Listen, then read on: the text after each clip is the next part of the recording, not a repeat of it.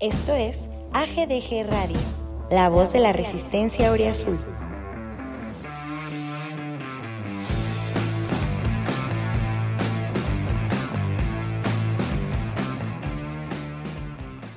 ¿Qué onda? ¿Qué onda a todos? Bienvenidos al Grito de Goya Radio, episodio 96.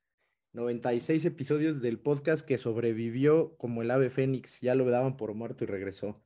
Em, un día especial por varias cosas, porque hay muchas cosas que hablar, pero em, como tenemos poco tiempo, pues no voy a perder mucho tiempo en dar este, más introducción que presentar a mis compañeros que hoy me, que hoy me acompañan. Yo soy Jonathan, ya lo saben. Está con nosotros el buen Roberto Balmori, que ya es un, ahora sí ya es un clasiquísimo del podcast. Mi querido Robert, ¿cómo andas? ¿Qué onda? ¿Qué tal, mi estimado John? Muy bien. Y ahorita, pues que saludes bien al resto de la mesa. También les mando un fuerte abrazo. Y por supuesto a los que nos escuchan como, como cada semana, si es que se puede, aquí en el Grito de Goya Radio. Y quizás, digo, ya ese de clasiquísimo me sonó a, a, un atentado contra la edad, que por ahí somos contemporáneos, entonces tampoco es como que muy halagador que digamos, ¿no? Pero el hecho es que, como bien lo dices, varias cosas que comentar y también un fin de semana clave, pero también buenas noticias de este lado. Entonces, con, con mucho gusto y muy feliz de estar acá con ustedes nuevamente. Sí, no, la verdad no fue tanto por la edad, porque yo ahí me estaría dando un balazo en el pie, güey. Eso se sabe. No, no, más que nada es porque eh, a mí más que de, de, gente mayor de edad me sonó como a clasiquero, me sonó como a, como a cumbia sonidera, güey, algo así, me sonó más bien. Pero bueno, le sigo porque por acá también está ya con nosotros el queridísimo Slash, que él, sí tenía rato que no, que no nos acompañaba, entre la pausa que nos aventamos y eso, pero aquí está, este, desde, no sé dónde, dónde anda ahora, lo he visto salir, viajar, entonces, ¿dónde andas, mi querido Slash? ¿Qué onda, Millón? Buenas tardes, hola a todos. Eh, pues sigo aquí en, León, fui a Guadalajara hace un par de semanas para el partido contra el Atlas, pero ya, ya estamos acá de vuelta y, sí, con el gusto de siempre, no, no siempre se puede, pero, pero cuando tenemos la oportunidad, con muchísimo gusto y, hoy en un episodio creo muy especial donde pues creo que la esperanza, mal que bien, ahí va como tratando de renovarse con los últimos resultados y con, con la idea de que todavía se puede aspirar a una posible liguilla, ¿no? Sí, es que además es el tema que estamos en, ya, ya es costumbre con, con los Pumas de Lilini que estos últimos episodios de podcast son de sacar calculadora y de estar la última jornada viendo como 17 partidos, ¿no? Y sí, sí. Entonces, este, pues sí, claro, la esperanza sí muere al último porque en esta ocasión sí va a morir al último. esperemos que eh, por lo menos nos llegue hasta la última jornada porque faltan nueve puntos por jugar, no podemos perder ninguno de esos puntos, ya perdimos dos el, fin de semana, platicaremos del juego. Este, así que sí, por supuesto viene la, la, época buena de episodios de podcast donde nos ponemos a buscar canciones para implorar a los dioses que nos den chance de calificar y cosas de esas, ya se la saben. Em, así es. También, anda por acá ya el queridísimo y, y, pues la verdad, influencer de Adgrito de Goya, el más seguido, que hace muchas cosas por likes, eso es un hecho. Pero hasta aquí con nosotros el buen Pumachi. ¿Qué pasó, amigo? Buenas tardes, amigo. Eh, pues no es ninguna mentira, ¿no? Pero si tú hicieras lo mismo, no tendrías likes, güey. Entonces, por favor. Sí, eso sí. Eh, o sea, y, es claro, porque mucho de, de, lo que te genera likes lo robas sin ningún empacho y uno se, se, lleva cinco likes y tú siete Ah, claro, pero pues es que eso es ya como llevo tu idea a un nivel más allá, ¿no? Más pro, sí, sí. Deberías de, agradecerme eso y nos resistimos a morir como los Pumas también, ¿no? Nos resistimos, ahí estamos ya cada vez con más eh, problemas, con bajas, con odio, pero ahí seguimos, está, está chido. Eh, hoy voy a empezar, además, eh, antes de entrarle mucho más a lo de la jornada pasada, la jornada que viene, el Cantera Gate que salió hoy, pero que no es nuevo, que tenemos que platicar, por supuesto. Hoy nos acompaña Sebastián Coan, que la, verdad es que eh, Jesús me había dicho, habíamos pensado hacerlo justo cuando se dio el partido con Atlas, y luego se vino la pausa en el podcast y no pudimos hacerlo, pero hoy está con nosotros para platicarnos sobre, él, él, él es él es documentalista y escritor, específicamente de fútbol. y nos va a platicar de un libro en especial que nos atañe como aficionados de Pumas, que es sobre Juan Carlos Vera. Hola, ¿cómo estás, Sebastián? Bienvenido al Grito de Goya Radio. ¿Qué dices? ¿Qué, ¿Qué onda, Jonathan? ¿Cómo están todos? Qué gusto estar aquí. Qué buenos son los podcasts. O sea, siempre empiezan así como que cuando se hacen entre amigos, me dan ganas de ser eh, amigo de ustedes. Ya, yo ya como digo, ustedes ya quería participar, ya quiero alburear, ya los quiero joder. Pero Bien. no, no, no, bromas al tiempo todavía. Pero, pero nada, que gracias por la invitación. Eh, yo creo que en años no sé si les gano. O sea, ahí estaban Roberto y Jonathan compitiendo. Yo tengo 43, no sé si gané el premio o. Ganaste, primer lugar. Perfecto. Eh, y después, nada, como buen, como buen chavo ruco, yo también quiero likes, pero no hay, hay pocas cosas más patéticas que, que un que un güey de mi edad queriendo entrar en las redes. Eh, yo, juro, hasta hace un año me negaba y mi mujer me decía, güey, tienes que publicar, hacer cosas, pero no puedo publicar todos los días tonterías y ya entré, o sea, entré, entré y ya publico cualquier cosa. Porque como soy muy freelance y tengo proyectos independientes todos, pues las redes son un espacio donde uno difunde sus proyectos. Entonces no queda más que entrar en el juego. Y entonces ya entra, ya entro en, la, ya entro en, en- en el terreno de la envidia de Diego, que, que, que decían que voy publica cualquier cosa le salen 7000 likes. Yo publico lo que sea, tengo cuatro. Pero digo, o sea, publico tonterías, pero también publico cosas que están buenas, no sé, alguna peli que gana un premio, como cosas que valen la pena. No importa a nadie, nada. Publico una, nota, una foto de mi hija, es como lo que más like me da es una foto de mi hija. Entonces, Eh, oye, es como, la, es como la foto de los gatitos, ¿no? El video de los gatitos en YouTube. o ¿no? sea, voy a, voy a juntar a mi gatito con mi hija a ver qué pasa. Eh, Pero, vas- va a explotar, tus, van a Pum, explotar. tus cuentas. completo. pero güey, Sí, publico, ahora, publico una foto con Juan Carlos Vera, no le importa a nadie, a nadie. publico y después una, publico una foto de mi hija y es como la ternura, no sé, todo muy raro. Pero bueno, vamos adelante con lo que, con lo que nos concierne. Bueno, a mira, ver, que, es- Pum- mira que Pumachi tiene una foto con, con Juan Carlos Vera también en el Estadio Azteca y Es creo que sí consiguió varios likes, ¿no? es Sí, correcto. de hecho, si quieres, Sebastián, te paso mi lista de precios para aumentar los números en tus redes. no, no es cierto. Pero sí, al final nos vas a pasar ¿no? tus, tus redes sociales para seguirte y para que ya tengas más likes, ¿no? Es, sí, así se va creciendo poco a poco. A esta altura prefiero pagar y tener likes que, que, que trabajar. Postear chamba, que el tiempo, es- el tiempo es dinero, es- era cierto. Es que sí, de hecho sí. Oye, Sebastián, mira, la verdad es que nosotros, eh, obviamente nos llamará siempre la atención que, eh, se haga contenido. Obviamente eh, estamos mucho más cercanos a la parte de redes sociales, pero un libro sobre una figura, pues un ícono de, Pumas, ¿no? De parte de la historia de un Pumas, además, específicamente muy ganador, muy, o sea, que lo rodea mucha mística ese Pumas no- del, del 91. Y entonces, pues obviamente nos llama la atención eh, tu libro. Tu libro se llama Juan Carlos Vera, el 10 que fue número uno, ¿no? Eh, te, te- te cuento muy rápido, lo tuvimos aquí en el podcast en una entrevista como hace mucho, ya no me acuerdo, pero la entrevista duró como hora y media y, y- y justo en una, alguna pregunta me acuerdo que le decía yo a, a Vera, ¿no? Este, claramente tú eras un, un, un 10, ¿no? Y, jugabas con el 1 y eso todavía lo hacía ser más diferente.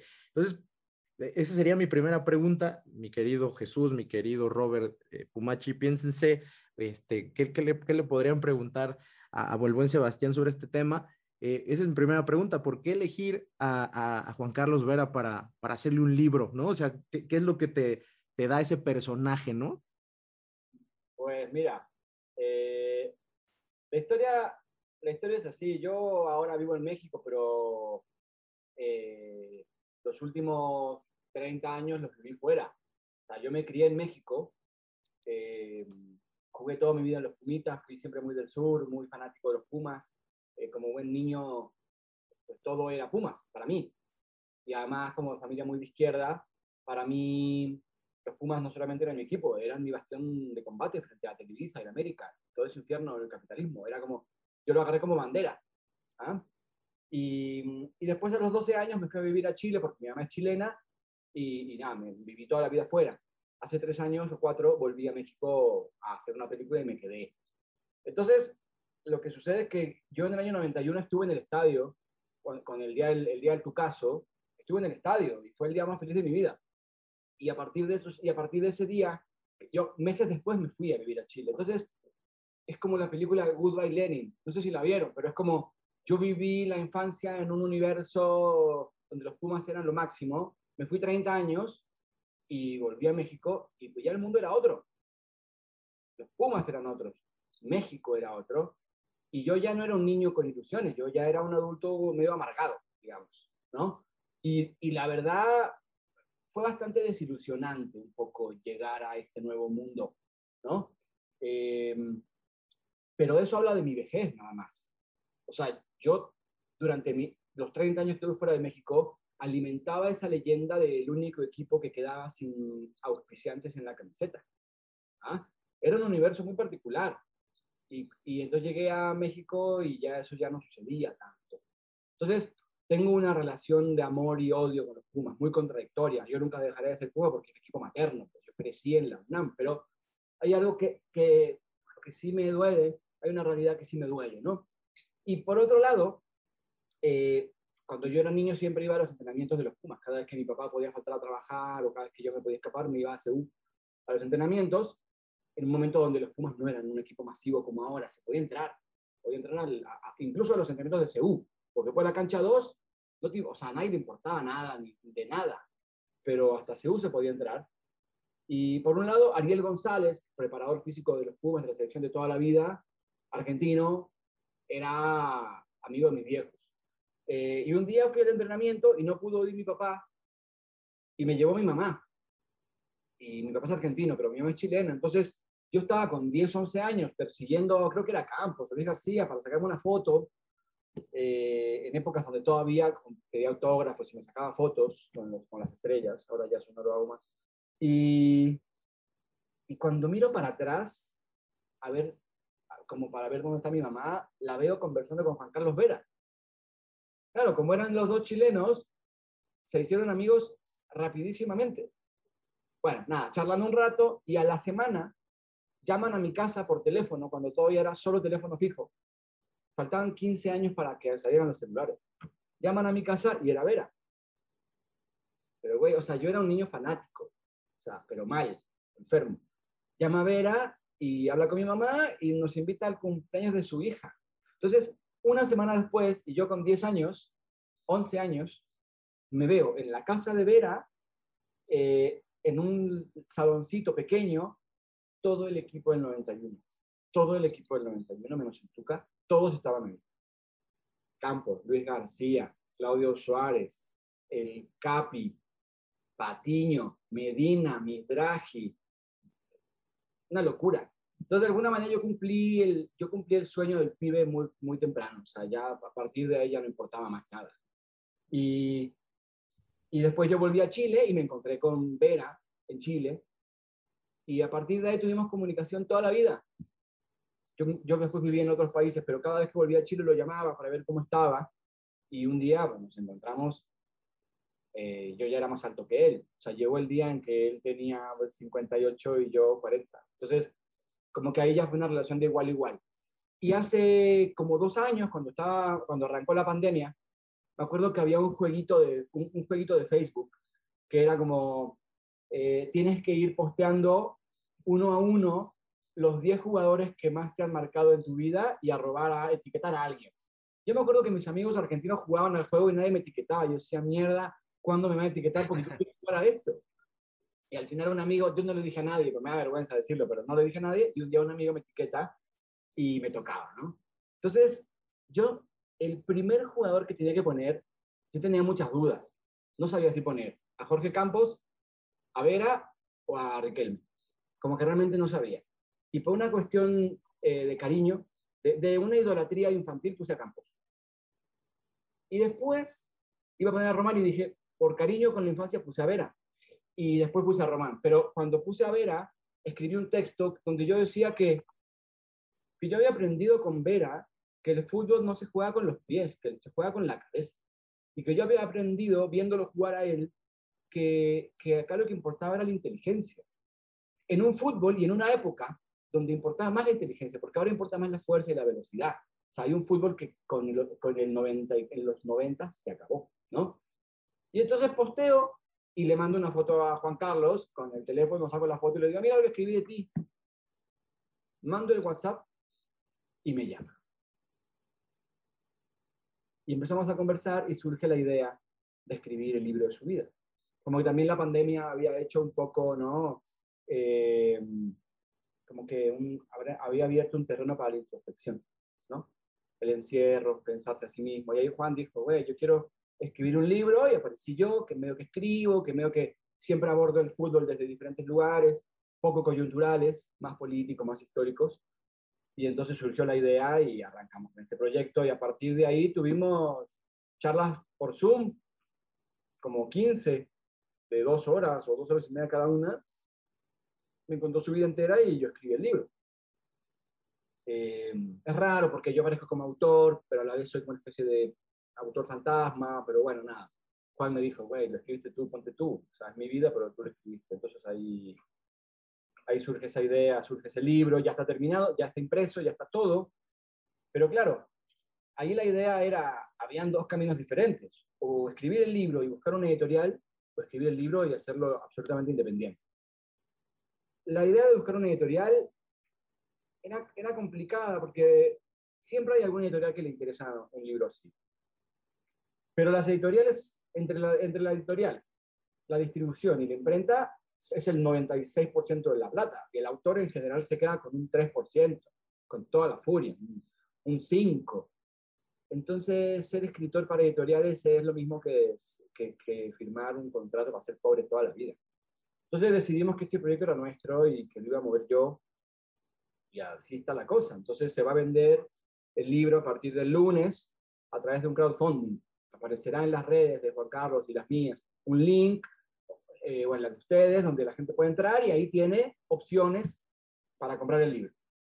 Puede comprar el libro, puede comprar el libro más unas playeras que hicimos de los Pumas idénticas a las del 91, como de algodón, azules, manga larga, que él las firmó todas en el Puma dorado en el medio, él las firmó, hay 40 de esas. Entonces puede comprar el libro, comprar el libro más la playera, comprar el libro más la playera, más eh, un boletito para una charla que va a dar Vera por Zoom, donde van a caber 50 personas. Como se pueden armar combos, digamos, en el crowdfunding. Eh, así que nada, esa es la historia del, del, libro. Yo te voy a decir algo, Seba, antes de pasar a la, a la siguiente pregunta, que por ahí eh, alcen la, la manita virtual para saber quién ya tiene algo listo. Pero hoy es un episodio especial porque esta semana cumple, debes saber, 68 años Puma, ¿no? Y hicimos una dinámica con los seguidores para pedirles que nos, que nos compartieran su mejor experiencia como aficionados de Pumas. Pues creo que ya ganaste tú, con, esa, con ese evento donde conviviste con, con todo el equipo campeón este, y, demás. Yo ya no creo que ni vale la pena escuchar las demás. ¿no? Qué, qué locura. De ahí, de ahí surge todo, seguro. Qué bueno. Mi querido Slash, pues dale, de una vez. Sí, primero una disculpa por los perros si se escuchan, ¿eh? desde ahí los tengo alocados ahorita. Eh, mi querido Seba, eh, justo también eh, has escrito para Gato Pardo, digo, quizá para otros medios, pero a mí un amigo mío me pasó un texto que escribiste hace un par de años sobre justo esto que dices de cómo fuiste al estadio de niño y 30 años después regresas y nada que ver. Em, me parece que queda muy impregnado aquí esta digo, dentro de tu misma ideología como de izquierda, este, tuviste este conflicto de intereses con los Pumas que antes representaban esa ideología y ahora ya no. Y, creo que también en parte es algo que se comparte con, con Juan Carlos Vera, no sé, porque creo que lo he, escuchado en entrevistas, incluso en la que tuvo, tuvo, aquí con nosotros en el podcast, y es una persona así como de, de choque, de que va en contra de eso. Entonces, ¿también por ese lado tuviste esa conexión con Juan Carlos? Sí, sí. Digo, primero, lo, lo, primero que, lo primero que hay realmente como en el aire o, o, no sé, o en el corazón es el sentimiento profundo por lo que se hizo en el, en el 90-91. Más allá de que, de que yo lo pueda verbalizar desde un, desde un lugar mucho más político y Juan Carlos lo pueda verbalizar desde un lugar más experiencial, digamos, hay algo muy potente en relación a ese equipo, ¿no? Que, que, se, que se resume en esta frase que, que aparece, al parecer de, es de José Ramón Fernández, que es la, la cantera contra la cartera, ¿no? El, el, día, ese es el día en que la cantera le ganó a la cartera y, y me parece que eso es algo que uno guarda muy en el corazón y que yo sobre todo lo guardo por, por ese, por ese síntoma de Goodbye Lenin, porque, porque yo realmente estuve fuera 30 años. La gente que no se fue nunca de México no puede guardar todo el tiempo en el corazón eso igual, porque, eso es lo, porque tampoco se puede vivir de la añoranza. Si yo lo hago un poco sin querer, como que yo funjo como del viejo gruñón, como del house, no, no, la, la, actualidad es una mierda. O sea, yo no quiero ser tan el viejo gruñón, pero termino siendo porque yo no tuve la necesidad de acostumbrarme a una realidad. La gente que nunca se fue, no le queda otra, no le queda otra. Bueno, ojo que yo en Argentina era de Boca y me deshice de Boca.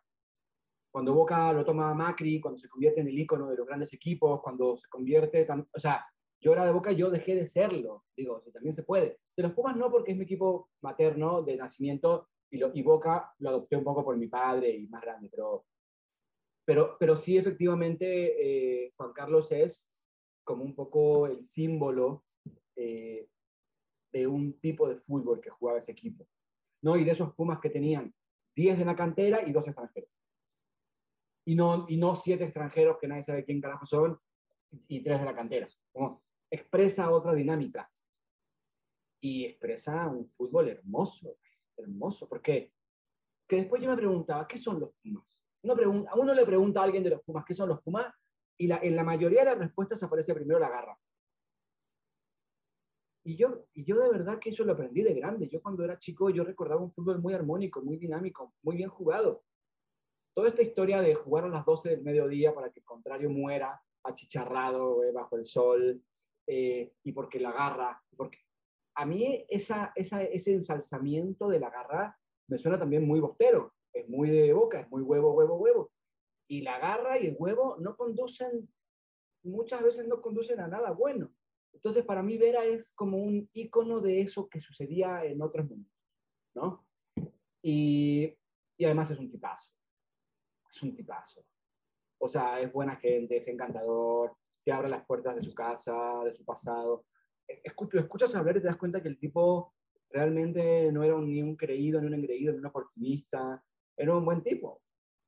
Y a partir de ahí entran historias muy truculentas que yo creo que dan para otro capítulo y no sé si me corresponden a mí, pero hay un quiebre en el año 93-94 de esos Pumas y de este México. Pero la salida de Vera en el 93 de ese equipo coincide con el 94, que es el año donde cambia México para siempre, con el TLC, y coincide en una caída estrepitosa. Eh, después, claro, en la cultura rioplatense eh, eh, le, le, gusta agarrar la realidad y convertirla en lo que le da la gana. Entonces uno puede buscar claves, ¿no? Y decir cuándo se acabaron los Pumas. Y yo te puedo inventar que el día que Vera se fue, se acabaron los Pumas.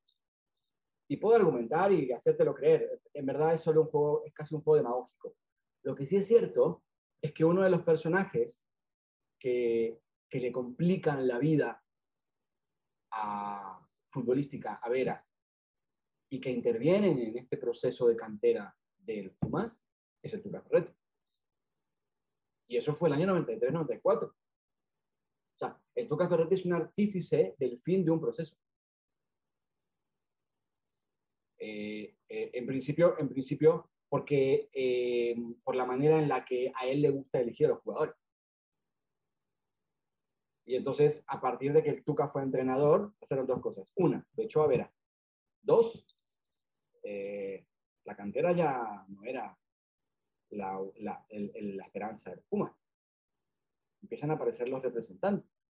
Entonces, me parece que Vera sí, sí representa de alguna manera eh, pues los últimos estertores de una época. ¿no? no sé, yo no sé exactamente si él piensa lo mismo, ojo, ¿eh? El libro no es un libro ensayístico. Eh, el libro no habla lo que yo hablo. El libro cuenta la historia de Juan en primera persona. Y es una novela increíble, o sea, de pobreza, de superación. La primera vez que lo compra un equipo a Juan Carlos Vera, él tenía siete años, y lo compra el equipo de la fábrica de enfrente de su barrio. Él vivía en el barrio de los ferrocarrileros, barrio absolutamente marginal, donde solo trabajaba gente en el ferrocarril. Y al lado, había una, al lado había una empresa de cementos, una fábrica de cementos. Y ahí había más dinero. Más dinero dentro de la pobreza. Y a Juan Carlos Vera, la fábrica de cementos, que se llamaba Cemento Melón, lo compran por seis pelotas y 11 playeras. Entonces, Vera se va de su equipo, de su barrio, a jugar por la fábrica de enfrente y su barrio se queda con seis pelotas que no tenían y una playera para cada jugador. Y, y, y, el libro de Vera tiene un poco ese tono, tiene un tono novelesco. No es un ensayo como yo ahora estoy hablando, eso es otro tema. Eso, Vera es Vera y yo soy yo y, y ya.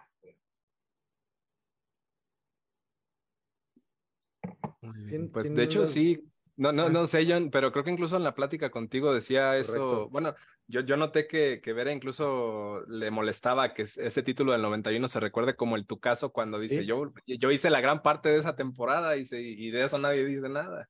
Sí, sí, sí, nos, nos platicaba justo, o sea, de hecho, mucho de lo que concluimos de aquella plática, como dice Seba, es que al final el Tuca tiene como, se queda, como, como es la historia, ¿no? Eh, la historia la escriben los que ganan y el Tuca se queda, y por la, la historia habla del Tucaso, de la época post-Tuca en Pumas, de, de, su vuelta después para ser campeón y tal, y, y, la imagen de Vera se fue quedando rezagada, ¿no? Y, y ahí, eh, o sea, digo, los, los Pumas de, de más edad como Seba, como Robert, que es mucho mayor que yo, por cierto, como yo u otros, ¿no? Este, estamos claros de que de que ese título y todo lo que envolvió la, eh, esa trayectoria de Vera en Pumas fue hacer crecer a jugadores que tenía al lado, ¿no? También a, Luis García, que él mismo lo dice, ¿no? En muchísimas entrevistas. Hay un montón de cosas relacionadas a ese paso de, de Vera por Pumas. Yo, o sea, nunca me lo había planteado como lo dice Seba, ¿no?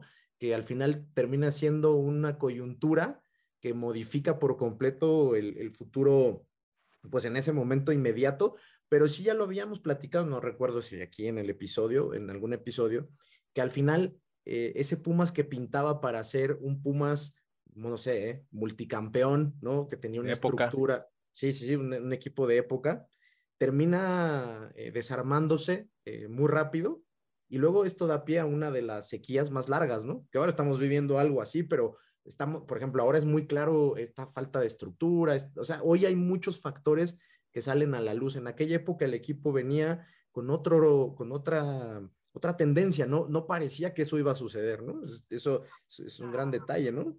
Está la, la no sé quién me lo comentaba, que está como los, como esta lógica que había implantado Aguilar Álvarez. ¿Aguilar Álvarez se llama?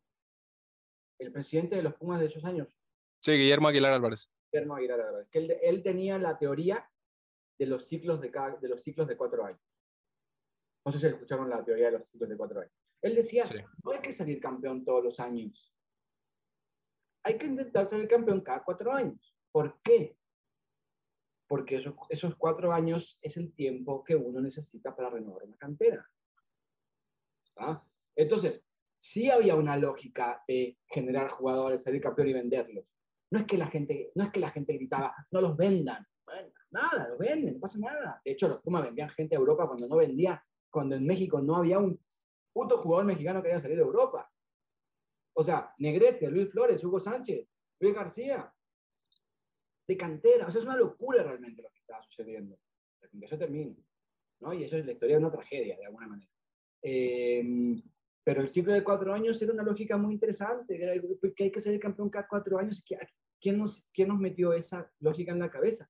Que es una lógica muy capitalista y sobre todo de torneo corto, ¿no? Bueno, no, porque yo hoy escribí una nota que, voy a publicar en estos días sobre el libro. Yo decía, cuando nosotros, en los Pumas en los ochentas, era un equipo grande entre comillas, que era grande, pero, pero también era de nicho. Era grande, pero era universitario, era grande, pero era del sur, pero era grande de acá, era, era grande de principios, no era grande en términos masivos. Y eso está bien también. Si quién dijo que ser, quién dijo que hay que ser grande en la vida, quién. Pues a mí hay que ser buena persona, no hay que ser grande. A mí eso no me da nada. Eh, me, alegra ser, me, alegra, me alegra salir campeón, me alegra. Pero me alegra, en, eh, me alegra como en función de lo que dice Marcelo Bielsa. En la vida se gana y se pierde. Lo importante es la nobleza de los métodos utilizados. Yo quiero ser campeón, pero ser, quiero ser campeón y estar orgulloso de mí. No ser campeón porque me voy a ser millonario. Entonces, hay algo de una época y de los Pumas que estaban marcando ciertos principios. y eso, y eso se termina. Y, y después yo seguiría hablando mal del Tuca porque a mí me divierte, porque no me quiero nada, pero no lo voy a hacer, no es momento ni... ni, ni-. Está la mano alzada de mi buen Roberto Balmori. Date, mi Robert. Súper. Y digo, ahorita hablando ya un poco más sobre, sobre el libro mismo, en estas pláticas que tuviste con, con Juan Carlos, que digo, que lo has hecho desde años, ¿hay algo que para el momento que estaban trabajando el libro te haya sorprendido? ¿Una anécdota, una historia que, que te quedaste así como de, ah, esto no me lo esperaba? Hay mil, hay mil. Te juro, yo no me esperaba nada. Yo esperaba, yo esperaba escribir un libro futbolístico. Eh, punto. Es como hablar de Pumas, sobre Ujú. todo, hablar un poco de Morelia, ¿no? De cuando él llegó, Fantasma Figueroa, Sí, sí. un poco de Calera, que era su equipo allá. Y de repente el tío me entraba a contar unas historias que yo no me podía creer. La, la- bueno, de, de este estilo de que lo compró la fábrica de al lado por, seis play- por 11 playeras me pareció hermoso. Pues que a él a los 7 años ya jugaba en un equipo de adolescentes y les metía todos los goles a los adolescentes. O sea, 7 años contra gente de 15 y los bailaba mal.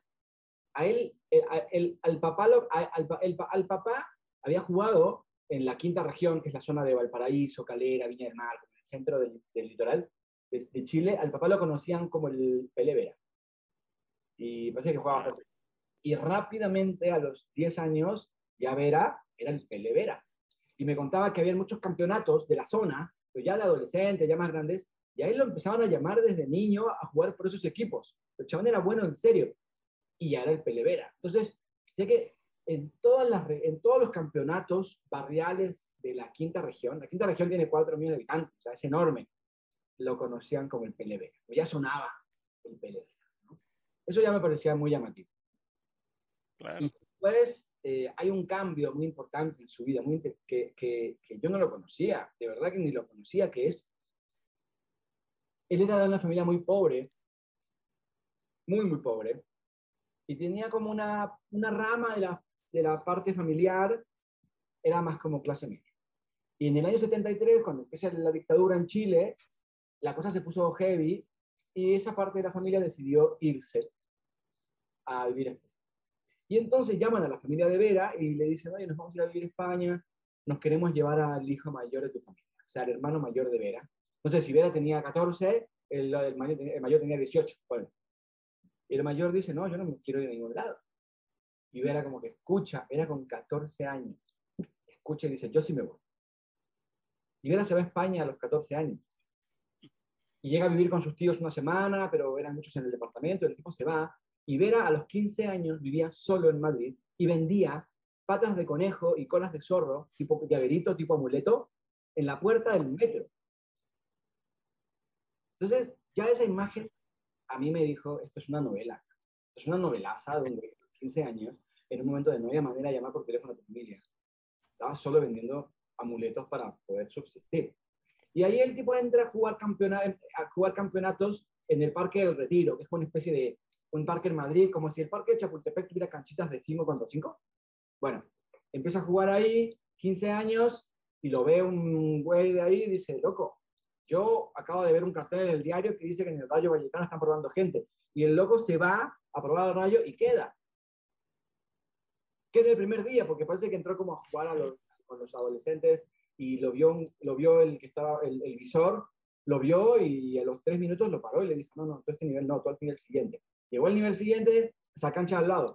Cinco minutos y el loco que estaba viendo esa cancha dice, no, no, no, tú aquí no vas, tú en el siguiente. Y parece que el tipo en tres horas pasó siete niveles y terminó en la el primer día que llegó en la reserva de, en la reserva de, del Rayo.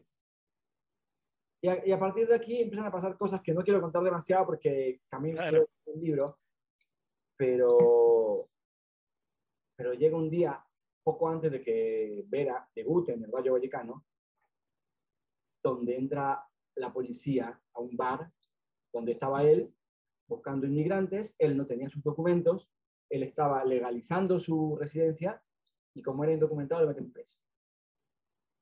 Juan Carlos Vera preso en la cárcel de Carabanchel de Madrid.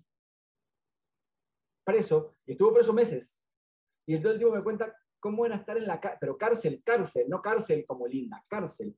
Y jugaba fútbol en, los, en, los, en la cancha de fútbol de la cárcel todo el puto día y todos los equipos lo querían en su equipo. Hasta que llegó un día que decía, no puedo jugar más al fútbol, loco. además el cemento me está haciendo mierda a los tobillos. Y todo esto antes de él ser fútbol, o sea, no antes de ser futbolista, antes de que él pudiese imaginarse que él iba a ser futbolista. Eso es, Robert, lo que a mí me sorprende. La idea de Juan Carlos Vera, eh, que cuando él se pensaba a sí mismo futbolista le parecía imposible. Él en su pueblo, en Calera, iba al estadio y no tenía plata para pagar la entrada, pero él se asomaba, se subía a una reja y miraba por la rendija a los jugadores del equipo entrenando. Y los veía como un futuro imposible. O sea, él realmente nunca se imaginó lo que él iba a hacer. Y eso a mí me parece impresionante. Me parece novelesco. O sea, ya no me parece ni, ni ya, da igual el fútbol. Parece una novela, parece una historia de vida impresionante. Y después de la cárcel, compadre, lo deportan, o sea, ahí, mira, ahí hay para tirar historias al techo. Híjole, sí, digo, ya con todo esto que nos platicas, pues ya con más ansias de que llegue el lunes, ¿no?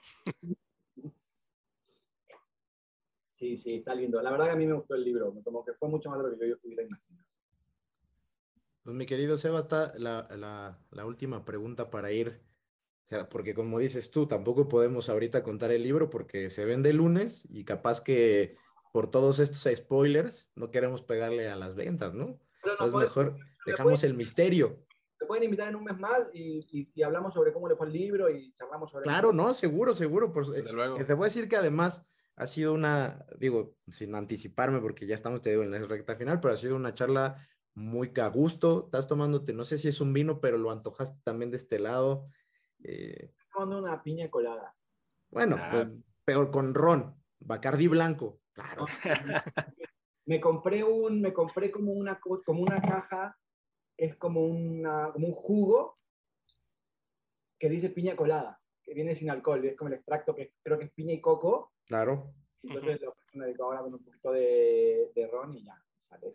Está, entonces qué bueno porque yo también como te veía me, me, me, la, y la conversación pues también decidí servir por acá un par de tragos, estoy solo, ¿no? Entonces me los tendré que tomar los dos. Está aquí el Pumachi ya alzando la mano y con esto cerramos la parte de preguntas para irnos a una última intervención contigo, mi querido Pumachi. Sí, señor. Este, bueno, Sebastián, digo, para empezar, eh, gracias, ¿no? Por venir a compartirnos estas, todas estas historias, todo esto, todo este proceso que llevaste a cabo. Eh, tú no lo sabes, ¿verdad? Pero yo soy eh, por mucho el más joven de aquí, de este Zoom. Entonces siempre me, me, ha llamado la atención como todo lo que, el fútbol, pero más allá del fútbol, ¿sabes? Todo lo que, toda la historia detrás de un futbolista, detrás de un club, detrás de, etcétera, ¿no? Y es, es, algo que nos has estado contando y está así, la neta, muy, muy, muy interesante. Eh, y sí digo mi pregunta, o para, como para cerrar el tema del libro, ¿por qué hacer un libro de Juan Carlos Vera? ¿Qué, qué, qué quieren transmitir o qué buscaban transmitir al respecto? Aparte de, obviamente, pues, eh, relatar su vida, ¿no? ¿Cuál es, qué mensaje buscan dar? Yo creo que hay dos mensajes diferentes. ¿Qué onda, Diego? Eh, sí, señor la de Juan y la mía. Son, cada uno tiene sus motivos. Yo creo que el mío tiene un poco que ver con lo que ya dije. Primero, como hablar un poco de ese, equipo del 91, que para mí es máximo, y, y, sobre, todo, sobre todo que Juan confíe en que yo cuente su vida. O sea, si ese güey fue mi ídolo en la infancia. O sea, digo, si me llama Campos, si quiere otro libro, yo también se lo escribo, pero Campos no, no me hace mucho caso. Yo sé, que lo escribí y no pasa nada, pero, pero ese es por mi lado, digamos. Y después, eh, por el lado de Juan, yo creo que eh, primero él sabe, él sabe lo que fue. O sea, él sabe la calidad que, la calidad que tuvo, sabe el tipo de jugador que fue, sabe lo que le dio a sus Pumas, ego más o ego menos, sabe que sus Pumas sin él no eran campeones de nada. ¿ah? Y no digo que sea el más importante, porque Luis lo era, porque Patiño lo era, porque Campos lo era, porque Nava. A Nava le mando un cariño, lo quiero locamente. Tuve cuando en su casa varias veces, lo entrevisté para este libro. Eh, Nava es lo máximo. Nava es el tipo más humilde de la tierra. Yo lo entrevisté y después de la entrevista le dije, la verdad que te quiero decir que que yo te admiro mucho, que tu estilo de juego, a mí y a mi papá, nos cautivaba. Ustedes no, no sé si se acuerdan, pero Nava era un, un defensa central, un último hombre que no corría ni por puta casualidad. Ni se apuraba, ni se le cambiaba el gesto. Siempre serio, parado, y era el mejor que había en este, en este mundo. Y no jugó el 94 porque se lesionó el 93, pero jugó la Copa América en el 93. Es una bestia. El chabón tiene una humildad. Y, y hay algo que, en que coinciden Nava y Campos, que en el libro aparece, que eran mis mejores amigos. En que, en que ellos nunca le bailaron al presidente. Eh, como que había algo de quedar bien con el presidente. eh, eh, ya saben quién era el que quedaba bien con el presidente. Yo no lo voy a nombrar. Ustedes ya saben en quién, quién estoy pensando. Que cuando el presidente llegaba al entrenamiento, él paraba la pelota y lo iba a saludar. Y, y Vera y se miraban diciendo, ¿cómo se me ocurre el partido por ir a saludar al presidente? El presidente espera que termine el partido de entrenamiento y después lo saludamos. Entonces, hay algo de integridad en Vera y en Nava, algo de integridad. Y, y eso Juan lo sabe y también sabe otra cosa, y es que los Pumas, mm, al menos es lo que dicen ellos y lo que sienten ellos, nunca han sido retribuidos como corresponde, en términos al menos de cariño, de reconocimiento por los Pumas. Y eso de los Pumas es algo que es de equipo grande, y eso no está bueno. Caviño, Caviño, Caviño, Caviño, por lo, que, por lo poco que sé, está triste, olvidado, eh, eh, no tiene demasiados recursos para vivir. Eh, el, ¿cómo se llama? Manuel Andrade, el pajarito Andrade, el que Sí. Pumas. Yo lo entrevisté Sí, documental que estoy haciendo, en la pobreza absoluta, absoluta. sí.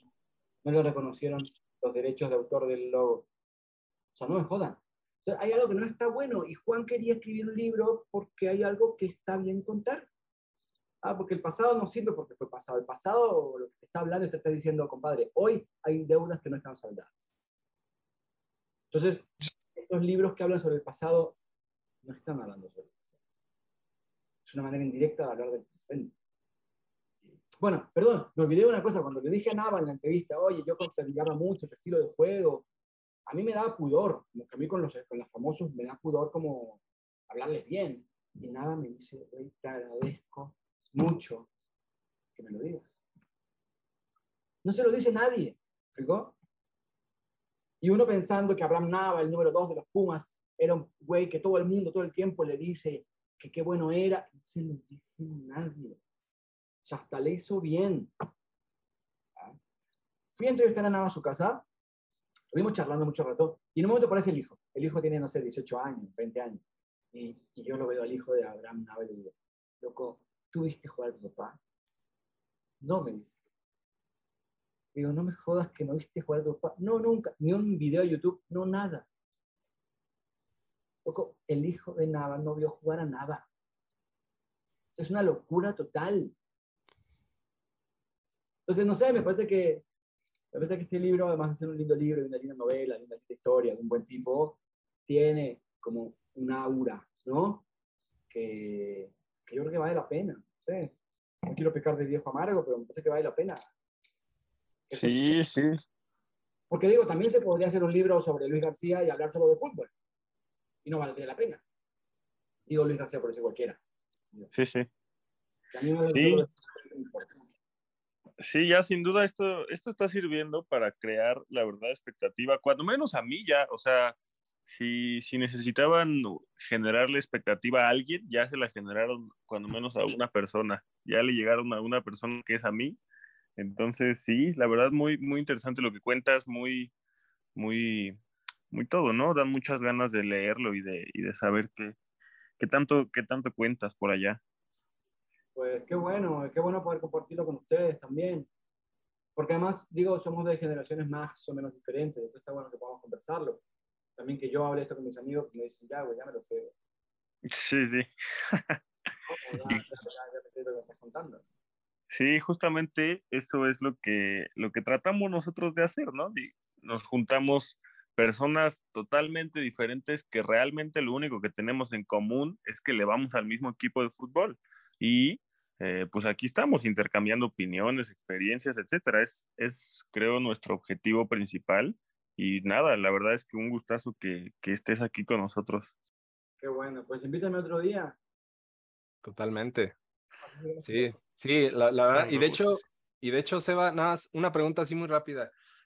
¿Alguno de los, de los títulos de Pumas, alguna de las épocas de Pumas posteriores a, a esta época del 94, alguna generación, algún equipo que, que sientas que vagamente pudiera tener algo de lo que tuvieron esos, esos Pumas de los 90, de inicio de los 90? No, no, no lo sé, pero por ignorancia. No, no porque no lo haya, sino porque yo estuve muy lejos. Estuve muy, muy Ok. lejos. No, no, como que no seguí mucho el campeonato mexicano. Mira, me tocó de casualidad, muy de casualidad. eh, yo vivía en Madrid cuando fue, cuando fue la Copa Santiago Bernabéu y fui al estadio. Ok. y vi a los Pumas y los vi ganar. Una locura total. Y eso un poco como que a, a mí me hizo feliz porque fue el corazoncito de niño, como me salió por las orejas y como que explotaba mi infancia, ¿no? Y eso. Pero, pero tampoco era un equipo que yo siguiera ni que entendiera muy bien quién es quién. Hace, no sé cuándo fue, creo que fue hace tres años que, que los Pumas llegaron, creo que a la semifinal con el equipo de Patiño. Eh, sí, en 2018. ¿Cómo? En 2018 con el equipo de, de David Patiño. Perdimos 5-1, 6-1 la vuelta, ¿no? Sí. En la, en la ida fui al estadio porque mi viejo estaba de visita en México, que nació mi hija y vino a ver a mi hija y, y mi, mi viejo está viejo. Y yo dije, yo quiero ir a ver a los Pumas de América con mi papá de nuevo. Que también es como un acto, ¿no? De, nostálgico de cuando éramos niños y él me llevaba a mí, cuando yo lo llevé a Volver a la infancia. y ese equipo jugó muy bien. O sea, yo no vi el campeonato entero, no, no, o sea, pero ese equipo jugó bien. O sea, jugó al fútbol. Tocaban, había algo del equipo de Patiño que jugaba de memoria, había algo bueno. No digo que es un equipo, no, no digo que era un equipazo, pero algo ahí había. Creo que a Patiño había que aguantarlo un poco más. Pero bueno, no, no, tampoco quiero entrar en el terreno decisivo si no. O sea, no es mi terreno. No, pero pues al final sí, la, la goleada pesó mucho y pues nomás le, le aguantaron cuatro partidos, pero pues fue, fue el peso de perder contra, así, contra el odiado rival, ¿no? Qué dolor. Bueno, y después hace nada, ¿no? Hace un año le ganamos a la América del Azteca también. Sí. Increíble. Ese partido, por ejemplo, para mí es para una, es para una novela de ciencia ficción. ¿Cómo un equipo puede jugar mal y llegar un día al Azteca y jugar como jugaron? Digo, tienen que darse como 250 errores para que hayan podido jugar tan bien. Es una locura total. Tiene sentido. Sí. Y justo en ese partido, ya te lo contará en otra ocasión nuestro querido Pumachi, pero pues ahí eh, él fue el encargado de, de que Juan Carlos Vera pudiera entrar a ese, a ese, a ese partido. Cierto. Está de visita. Sí, es Sí. correcto. Oh, qué bueno. Qué bueno. Sí, no, nadie le conseguía boletos. Vino y, Sí, ¿no? Y tío, ¿quién me invita? ¿Quién me, no? Sí, Exacto. sí. ¿Qué, qué quiere decir eso? Quiere decir que la institución no lo quiere, Exacto. no lo quiere. Totalmente. En el libro está puesto, creo. No sé si está puesto, pero me contaba cuando él llegó a, a- no sé, no sé en qué año, pero ponle, estaba Leandro, Leonardo, el brasileño, ¿cómo se llama? Leandro. Sí, Leandro. De dirigente. O sea, no sé en qué año fue, pero ya él se había ido, Vera se había ido ya hace lejos. Y él llega y va a la cantera, va al, al- al club a ver qué onda. Y dice que nadie lo, o no, o- o no lo reconocían o lo desconocían a propósito. Como que había algo que nadie quería acercarse. Él decía, güey, me sentí el malo, el vaquero malo, en un western, entrando al pueblo enemigo. O sea, la imagen es fuerte. Lo que, lo que dice él es que, que, que cuando él se fue de los Pumas, le agarraron la llave del club y la tiraron a la mierda. O sea, todo muy bien, compadre, pero, pero no, no, no hace falta, no hace mucha falta que vuelva. Sí. De hecho, en alguna ocasión propuso jugadores que él conocía de la liga chilena para que llegaran a Pumas y pues varios medios lo tomaron en cuenta, lo entrevistaron, pero en el equipo pues les entró por aquí y le salió por acá. O sea, definitivamente no, no, lo, no lo quisieron ni, ni, ni escuchar siquiera. digo, también es cierto que el universo de los representantes, pues es un universo... No, no, claro. Sí, sí, sí, pero pues digamos que, que bien pudo haber servido de algo, ¿no? El, el escuchar a alguien de, de su pues, trayectoria y, y, que conoce a fondo algunos de los futbolistas de allá. Eh, mi John, algo que quieras, este, con, con, lo que quieras continuar. No, yo creo que darle las gracias a Seba y decirle que, eh, como dijo, este es su espacio, nos encantaría tenerte de vuelta. Y yo creo que te damos este, esta última intervención para que nos digas dónde seguirte, dónde comprar el libro, tus redes, ya sabes, para que la gente que, que por acá nos sigue eh, y que seguro estará igual de interesada que nosotros después de escucharte, pues se pueda mover la próxima semana y ojalá que tengas que sacar muchas, muchas reediciones, ¿no? Ojalá. Ah, pues lo, lo, hago concreto. El libro eh, se va a vender a través de un crowdfunding. El lunes sacamos un link donde la gente entra y puede comprar el libro, las playeras, con la firma de Vera y algunas cositas más. Eh, el envío va a ser, o sea, uno paga desde esa cuenta y te llega a tu casa el libro.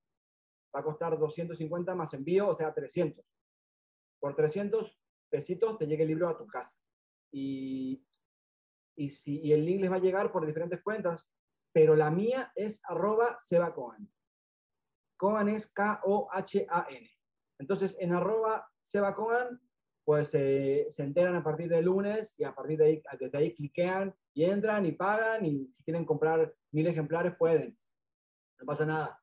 Y, y también en el Twitter de Juan Carlos Vera, que es arroba eh, jcvera-1, también va a estar el libro. Así que eso, búsquenlo, búsquennos y después charlamos con el libro leído. Por supuesto. Ah, esa, suena, esa estuvo muy bien, porque ahora la próxima vez que te veamos o te escuchemos por acá, tenemos que leer el libro, porque si no vamos a quedar muy mal contigo de que no lo leímos y vamos, que de qué vamos a hablar, ¿no? ¿Estás de acuerdo, no? ¿Eh? Jovencitos. Pues muchas Nos gracias, mi. Sí, se queda de tarea, lo apuntamos ahorita en la libreta de tareas. Totalmente. Y mi querido Seba, pues muchas gracias, la verdad es que eh, esperábamos nada más ahí por ahí un comercial de un libro y mira cómo nos terminó saliendo con una conversación muy, muy chingona. Te, te, damos pues otra vez eh, la bienvenida y las gracias por estar acá y por acá nos escuchamos eh, pronto seguramente y pues te, te, deseamos lo mejor con lo, del, con lo del libro y que, que, te vaya muy bien en este y todos tus proyectos. Buenísimo, pues muchas gracias, de verdad, un placer. Eh, y la próxima que me inviten, yo voy a hablar menos. ¿tá? Hoy me menos charlamos más y así también los conozco un poco más, porque ahora como que, nada, me aproveché el pánico. ¿Va? Excelente, Seba, muchas gracias. Pues un gustazo, abrazo para todos. Gracias.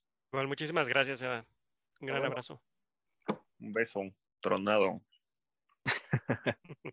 debo, de, debo decir que, que, digo, ya para seguir ahora con el resto del episodio 96, que es, eso fue un muy buen inicio del episodio 96. O sea, Aquí acabamos. Muchas gracias por escucharnos. Sí, podríamos ya lo que sigue ahí, es el episodio 97. Pero, pero, pero, no podríamos porque hoy es un día de muchas noticias y estamos grabando el pre, pre partido otra vez más importante de la temporada, así que sería de verdad a, este, tener los huevos muy azules y mira, queda muy ad hoc para lo, de la, para lo del fin de semana.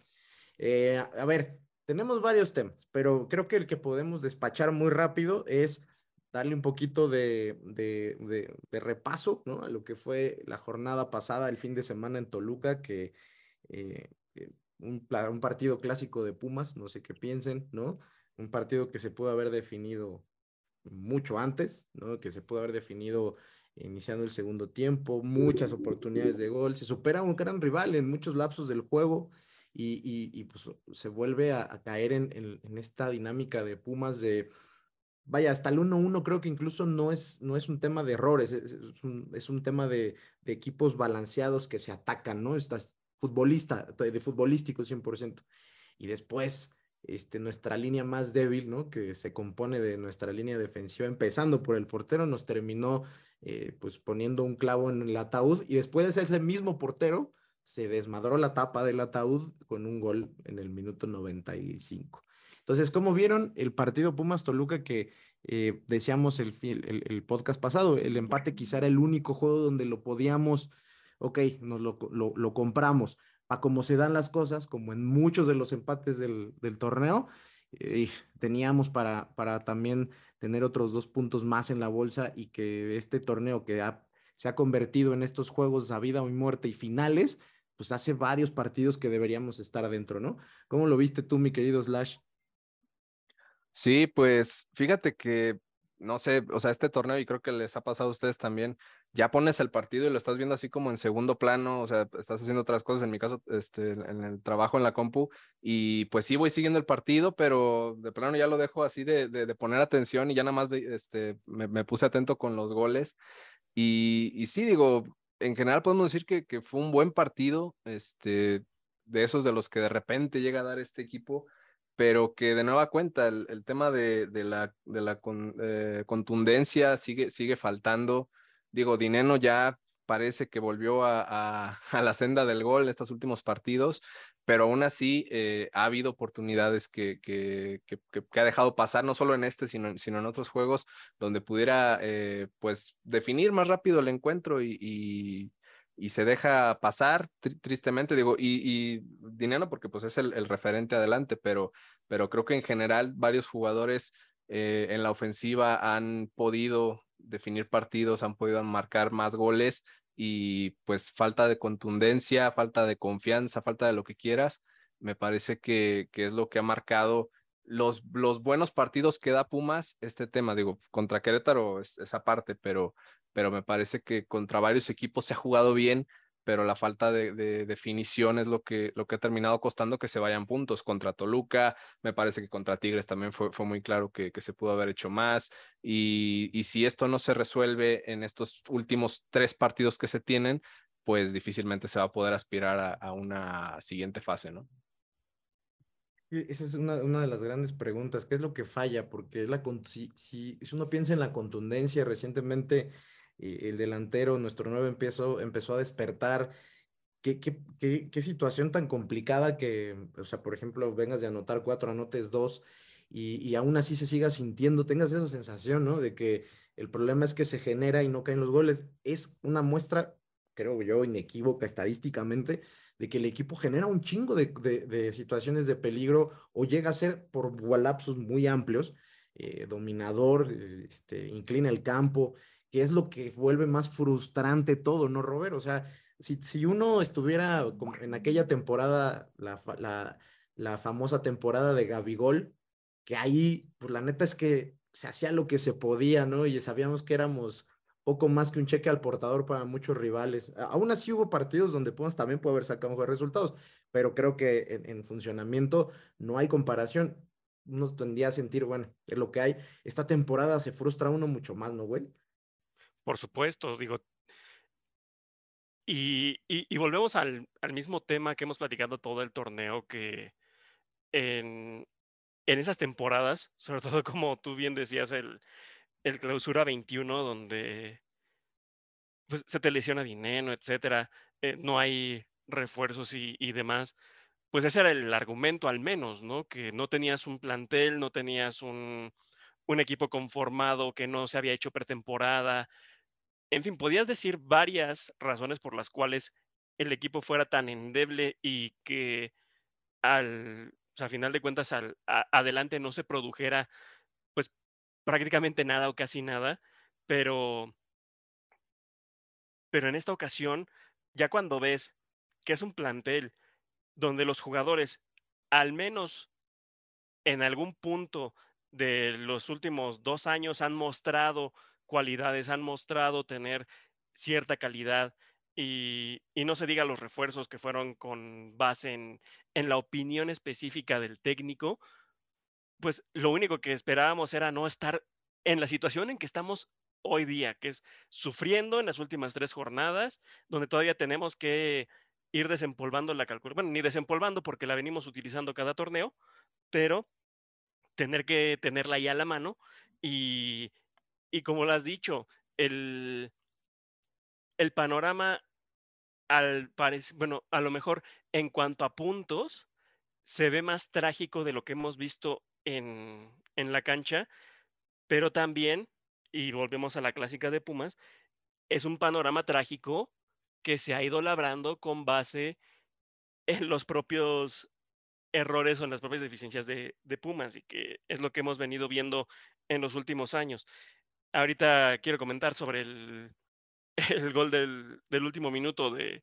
de, Julio González, sí es una, es una genialidad, es un momento histórico, es un momento épico, pero qué bendita necesidad de tener que recurrir a un gol épico histórico de un portero que viene precisamente esa necesidad de un error del portero mismo. Entonces, y es lo que nos ha venido sucediendo con, con, el equipo.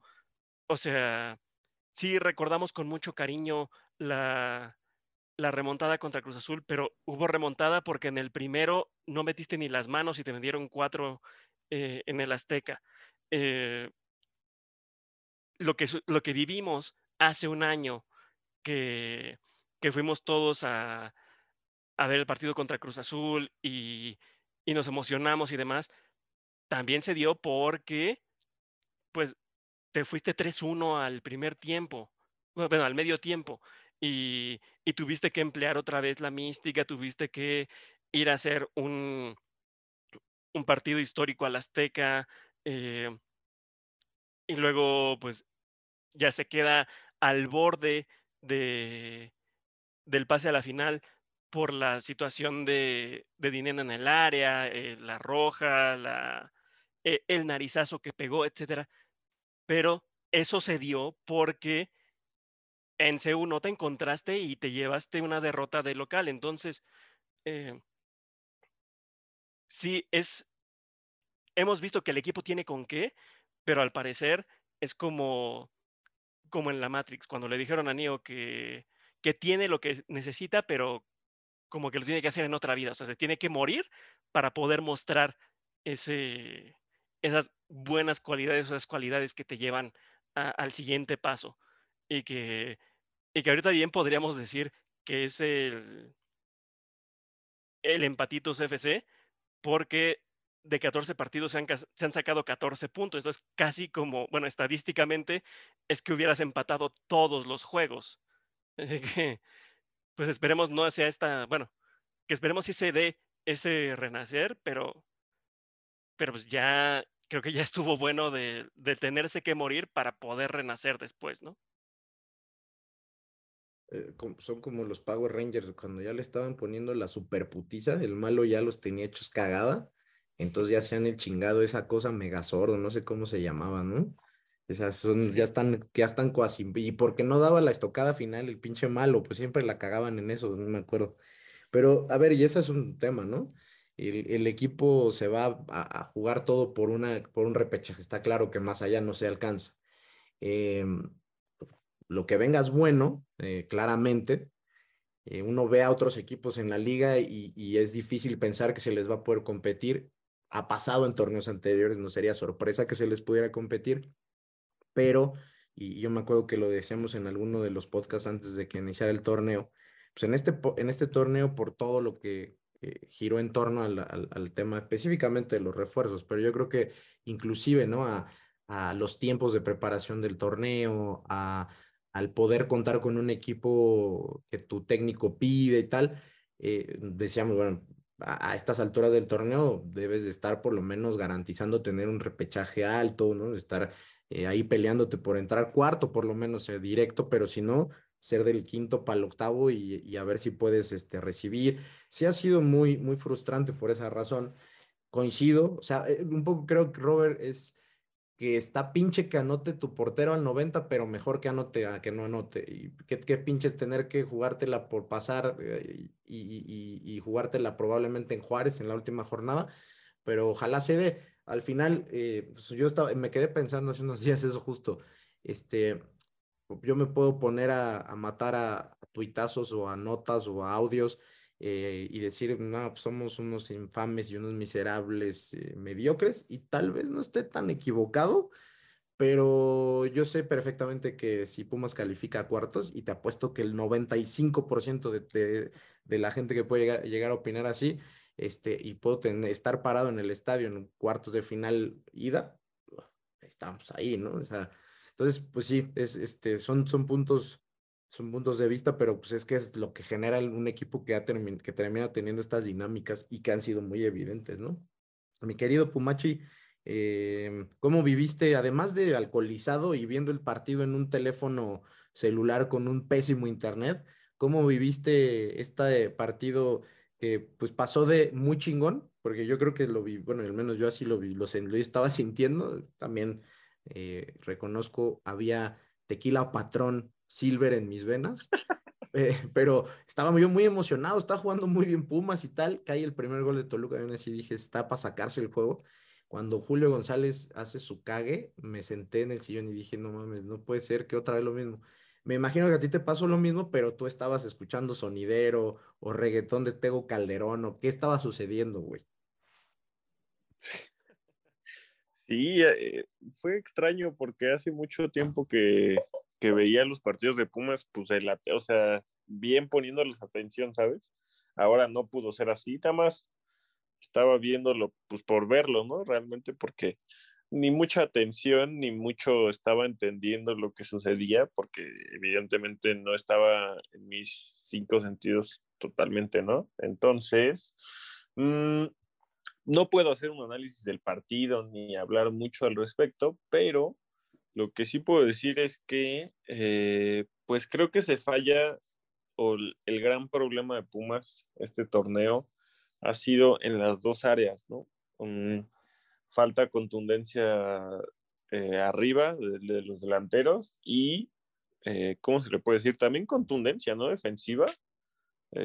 Porque otra vez. Más, que da más solidez, ¿no? Entonces... Solidez, sí, sí, sí, sí, estoy de acuerdo falta contundencia en ofensiva y solidez defensiva, ¿no? Porque otra vez, pues regalas prácticamente, mm, eh, puede ser que el primer gol no está regalado, pero así Benevendo otra vez, pues una, una pobre marca, una deficiente marca, que bueno, ya no se va a decir más, eh, pero lo de Julio sí es un, un error de esos de a lo, a lo Pollo Saldívar, ¿no? A lo Alfredo Saldívar. Y nada, ese, ese me parece el principal problema de Pumas, ¿no? Siempre, y es, es, es, que ya lo hemos visto en muchos partidos, desde la jornada 1 contra Cholos que se falló adelante, después en la jornada 2 contra León metes un chingo de goles, pero después te meten tres. Entonces, ese, ese sería como mi, mi resumen de Pumas este torneo, ¿no? Eh, hicimos la cuenta la semana pasada, no, no Robert, dijimos 13 puntos, le sumamos dos más, entonces en mi, en mi torneo alterno que está jugando solo en mi mente, llevamos 15 puntos más y somos casi, estamos ahí con el América y Tigres, cabrón. Sí, caray. No, y Monterrey, porque Tigres está más abajo. Monterrey. No, qué barbaridad. Y por cuestión de nada, o sea, y que pues ahí lo que decía Pumachi también. O sea, el hecho de que en las áreas has tenido eh, muchas oportunidades, muchas este, ocasiones, a cierto punto claras, y que... ¿Ahí me escuchan? Sí, no sé qué está diciendo ah, este señor. se, le apagó, se le apagó su aparato del oído. Sí, ahorita el que tiene broncas de redes es el, el buen John. Pero y decía ahí que, sobre todo, nuestro querido Pomachi sale mucho a, comentar y a recordarnos los 46 goles de Juan Ignacio Dineno.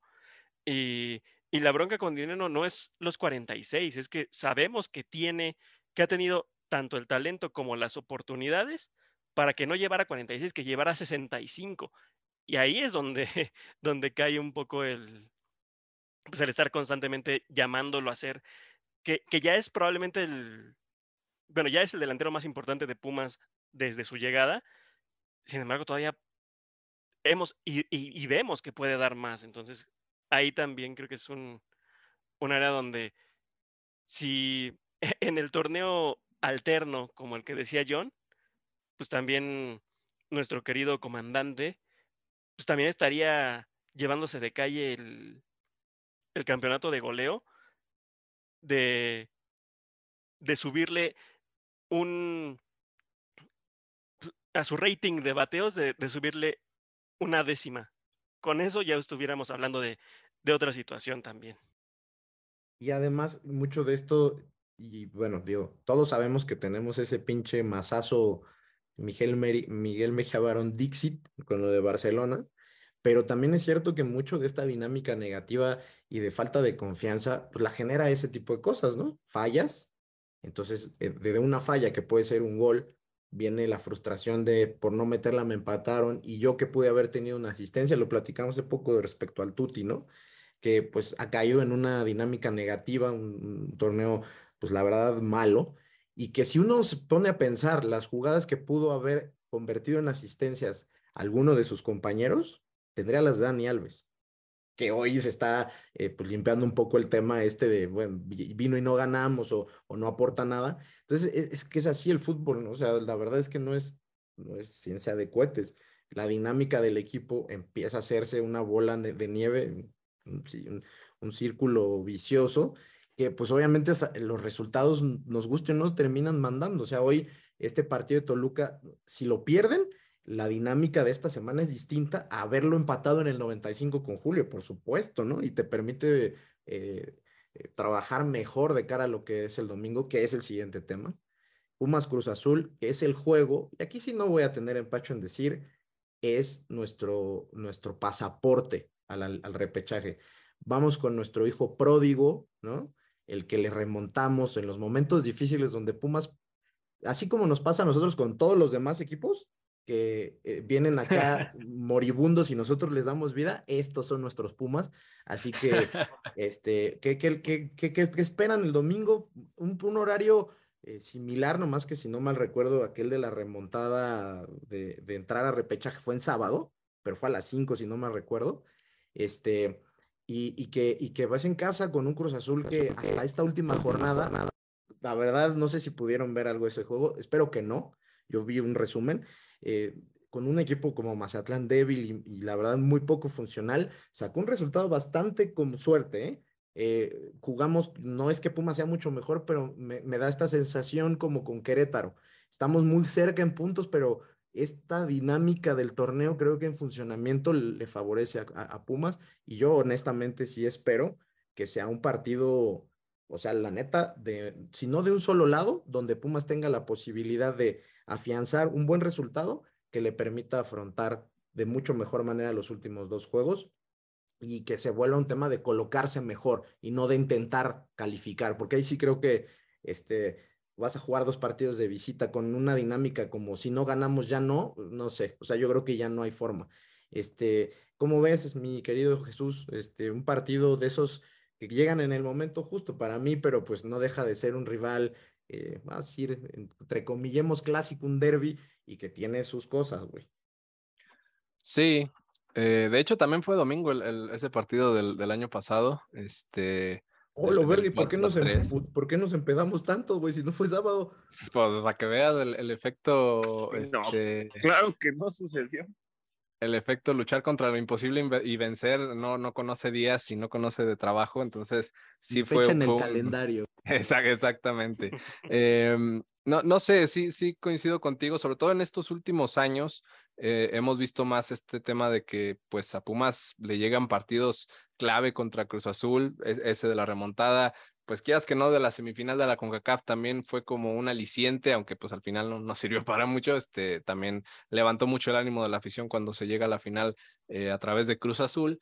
Y, y bueno, me, me, parece que, que, es un partido, es el, es el día D de, de, este semestre, porque pues un torneo que ha estado pues de la chingada, se puede rescatar, entre comillas, eh, ganándole a Cruz Azul, que ojo, todavía habría que ganarle a Puebla y a Juárez, pero ganarle a Cruz Azul creo que sería la gran parte del trabajo.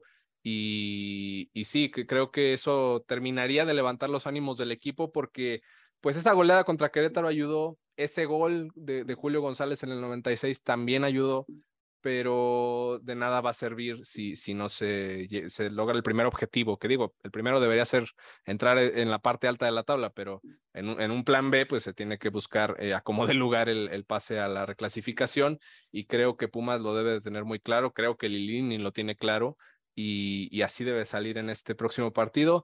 Viendo a Cruz Azul, yo, yo sí eh, digo, estaba en una reunión familiar y estaba ahí de fondo el partido y, y pues lo, lo, que estuve viendo es que pues este equipo realmente no, no ha pasado todavía por eh, esta transición para mejorar con la llegada del Potro Gutiérrez como entrenador.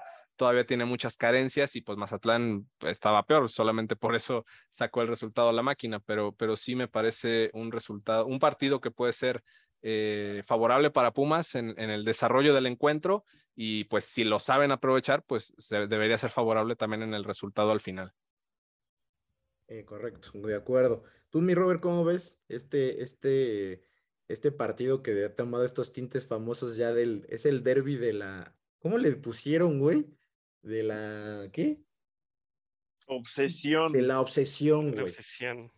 Eh, y sí es, güey. O sea, en serio, eh, o sea, esta semana todavía yo no he leído mucho al respecto. También debo de reconocer que tengo bloqueado y silenciado a cuanto cabrón de Cruz Azul me ha salido, pero es claro que este es el derby de la obsesión, es donde salen todos estos temas de un título en 40 años, dos títulos en, dos títulos en 40 años con Picolín, y luego, sí, pero ustedes no ganan nada en, en, 10, pero nos enseñan la Copa GNP ahí. O sea, ese es el, ese sí lo es. Entonces se, se viene en un momento eh, particularmente importante, aunque no sé qué tanto el equipo lo ve como un partido de estos diferentes. Hoy decía el Toto Salvio, nada, para mí importante es Boca Arriba, lo demás se va a la verga, en el plano. Este, pero definitivamente si quieres encontrar un buen envión anímico, es este, es este juego, ganándolo, porque de cualquier otra manera me parece que aún con probabilidades matemáticas, hacer maletas, güey. Sí, y, y que ahorita sobre todo a Pumas se le acomoda se le acomodan las estrellas para poder sacar hasta un mejor resultado.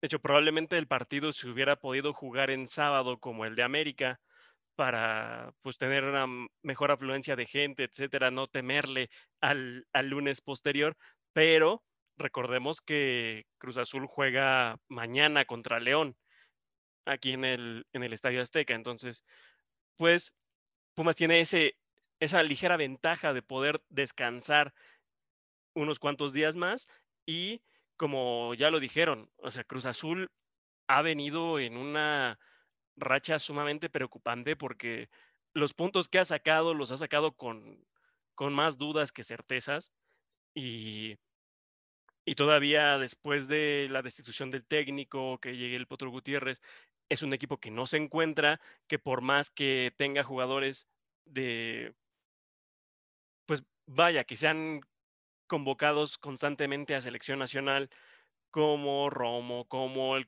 como, eh, perdón, como Charlie Rodríguez, como eh, Uriel Antuna, etcétera, no han terminado de pesar como se esperaba que pesaran en un, en un equipo como este de pues este de Cruz Azul. O sea que, y ya lo llevan haciendo desde hace, desde hace rato. Eh, decía Romo, pero igual decía Lira, por ejemplo, en su lugar y que, y que no, no pueden hallarse dentro del terreno de juego, no importa quién sea el, técnico, y eso tiene que ser un, un, aliciente para Puma sobre todo, que pues sí, viene de un par, viene, bueno, viene de su segunda victoria y después un empate y que tiene que, tiene una gran deuda con, con la afición y la tiene que ir a sacar, sobre todo porque es el último partido en casa y es el, como le decías, el que puede ser el trampolín. Y, y digo, al Toto Salvio no le puede importar un partido contra, contra Cruz Azul, pero es que tampoco le ha tocado vivirlos y que, y que vaya si, si generan escosor estos encuentros, porque, pues si bien la, la, semana del partido contra América se llena mucho de comentarios, muchos hablamos, muchos decimos, muchos empezamos a tirar eh, a tirar basura en redes sociales, etcétera. El hecho con, con Cruz Azul es todo el torneo completo. Un resultado positivo de uno viene a recordar las remontadas, viene a recordar lo que dijiste, eh, el conteo de trofeos, el conteo de, eh, de años que han pasado sin ser campeón, etcétera. Entonces, pues no le importará mucho, pero porque no, no ha visto lo que, lo que representa en términos de ánimo para, para el equipo. Entonces, ahí sí es una, es otra vez una oportunidad de oro para que el cierre, tanto contra Puebla como contra Juárez, sea de lo más positivo que, que por ahí Puebla, con las lesiones que ha tenido, con eh, diversas situaciones que ha enfrentado, también viene hasta cierto punto a la baja. Entonces, una vez más creo que vamos a llegar a ese punto en el que todo está puesto para que Pumas se sirva con la cuchara grande y que eh, toco madera, que ya hemos visto que esas situaciones son las que no le gustan a Pumas. Sí, es que son esas situaciones que parece que todos nuestros fines de temporada pudiéramos poner el mismo episodio y no pasaría nada, terminamos diciendo las mismas cosas, qué poca madre. Y eso que dijiste es cierto, es el clásico de la obsesión, porque ni siquiera es tanto en el juego directo, es toda la chingada temporada. Si uno pierde con Mazatlán, es la goleada, el día que nos, un día antes golean a Cruz Azul, el Santos, y, y, algún CM del Grito de Goya, que no voy a decir quién, dice, al menos no somos Cruz Azul, y al otro día nos dejan ir una putiza de seis goles chula, ¿no? O no me acuerdo si fue así. Ah, no fue la América, ¿no? El América pierde y luego nosotros al otro día con el Santos. No, pues la neta es que es así todo el torneo, todos los semestres, y esa es la obsesión, ¿no? Mi querido Pumachi, ¿estás listo para el clásico de la obsesión o qué? Estoy listo para, estoy listo para el clásico de la obsesión y estoy listo para eh, pues ir al estadio, ¿no? Ya nada más quiero que ganen a última. Como, como bien comentaste, güey, cada, cada final de temporada decimos lo mismo y cada final de temporada vengo a decir que ganen como sea, me vale madres, pero que ganen. Eh, espero que Dinero no meta gol otra vez. Le ha metido seis goles a Cruz Azul y todos han sido dobletes, o sea, tres dobletes. Entonces, me gustaría un dobletito, eh, ya un, un, un, marcador contundente y ya, ¿no? Eso me gustaría. Quiero que ganen como sea. Al final, si ganan 1-0, tampoco me quejo. Y cosa con gol de Jero Rodríguez también no me importaría. Bueno, Jero está creo que lastimado, güey. No importa que entre lesionado y que meta goles. Está bien, no okay. me quejaría. Está bien. que lo meta con la polla, pero que lo meta. Sí. Pues yo aquí no, no quiero, eh, para no salar, porque además déjenme decirles que me acabo de acordar que tenemos los chingados audios de la dinámica y yo aquí estoy bien campante y todo y no hemos puesto ni uno, ni uno hemos puesto. Entonces, déjenme empezar. este, digo, decía, no quería salar, no vamos a dar pronósticos, ni nada, ya nunca más. Este, pero sí quiero, quiero que empecemos con, la de, con, los, con los audios que nos mandaron, porque como se, ya se tuiteó, el mejor audio eh, va a tener su, su pase doble para el partido de la obsesión. Entonces estén atentos porque ahorita explicaremos un poco cuál será la dinámica. Empezaré con el primero, que es del buen Freddy, que además es seguidor desde siempre. Debo decir que re recientemente me he convertido en gran fan de sus tweets. El buen Freddy Miranda, a ver, ahí les va. Y de sus bíceps. Y de sus bíceps. Yo nada más quiero decir que si Dinero fallaba, la que falló Toto Salvio, no me lo dejan entrar al estadio nunca más. De verdad que yo los odio a todos, a todos por igual, tanto canteristas como lilinistas. Yo los odio ya a todos. Bye. O sea, este es su mejor, este es su mejor experiencia en los 68 años de Pumas. De, Güey, terapia, mi Freddy. O sea, vas al gimnasio y ni así sacas el estrés, cabrón. Venga. Ya ganó, ya ganó la dinámica. Felicidades, Freddy, ganaste un pase doble. Los odio a todos, dice, tanto a canteristas como a lilinistas. O sea, odia a Pumas. A cualquier güey que se pone playera de Pumas, odia al buen Freddy, ¿no? Eh, siguiente audio. Mike, que lo recuerdo en flashazos de haber compartido con él la final contra Sounders porque por supuesto yo estaba solamente en cuerpo, no en mente. Entonces ahí les va este, su audio. Hola, hola, ¿qué tal amigos Pumas? ¿Cómo están? Pues vengo a dejarles los recuerdos que yo tengo, mis primeros recuerdos con, con el Club Universidad. Eh, el primero es cuando de chiquillo la primer playera que vestí fue, fue la, de, la de Pumas tenemos un, estaba, metieron un equipo de, de, de llano ahí, ahí en, el, en el barrio y, pues la playera que vestíamos era la de Pumas. Eh, pues yo no sabía prácticamente nada de fútbol, solo sabía que pues tenía una playera que decía Pumas y la verdad es que me gustaba mucho. Y bueno, el recuerdo más bonito que tengo fue eh, la primera vez que visité el Olímpico Universitario. Yo no tenía ni idea de qué era el fútbol ni nada por el estilo, pero tengo muy grabado eh, ese empate 1 a 1 entre Pumas y, y, León. en el glorioso olímpico universitario. Saludos a todos. Ahí está el buen Mike. Este, ese sí es más recuerdo, ¿no? No es nada más venir a decirnos a todos que somos una bola de pendejos, ¿no? Bien, mi. Oye, y así, y así le van a dar boleto al Freddy, no chinguen. No lo dudes porque Pumachi se maneja muy parecido a Raúl Alpizar, güey. Muy parecido. Ahorita podemos entrar más a ese tema, pero no sí hemos hablado de eso tampoco. No, yo les dije, este episodio tenía, tenía sus cositas, güey. Tiene cositas de aquel este, luchar contra lo imposible y vencer, sobre todo que va a durar un chingo. Básicamente esa es la. De hecho, que pero te- este va a ser antes, de, güey, lo más cagado. este va a ser antes de la. Exacto, güey. Exactamente. Es un pre-remontada. O sea, to- todavía ni sabemos, pero nos vamos a extender valiendo madre, ¿no? Eh, no, no hay muchos, pensé que iba a haber más, pero eh, también tenemos uno de, de él, él, él en Twitter, yo lo conozco de una forma acá, es, Jorge Acevedo, pero en Twitter eh, creo que se dice llamarse fulano y es muy fan del Pumachi porque de hecho creo que sí es muy su fan, o sea, es más fan del Pumachi que del Grito, güey. Y, este, y nos lo hemos topado ya varias veces en los estadios. Su hermano, eh, Fernando, también es su compa de ir al estadio seguido. Y aquí nos mandó su audio, así que ahí les va.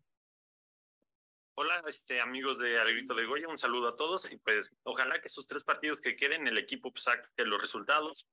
Así van a entrar yo creo que de mejor manera al repechaje y pues se sabe que cualquier equipo enrachado este, de cara a la fase final puede llegar a hacer este, cosas interesantes y que Pumas se puede convertir en ese tipo de rival incómodo para cualquier este, equipo que le llegue a tocar.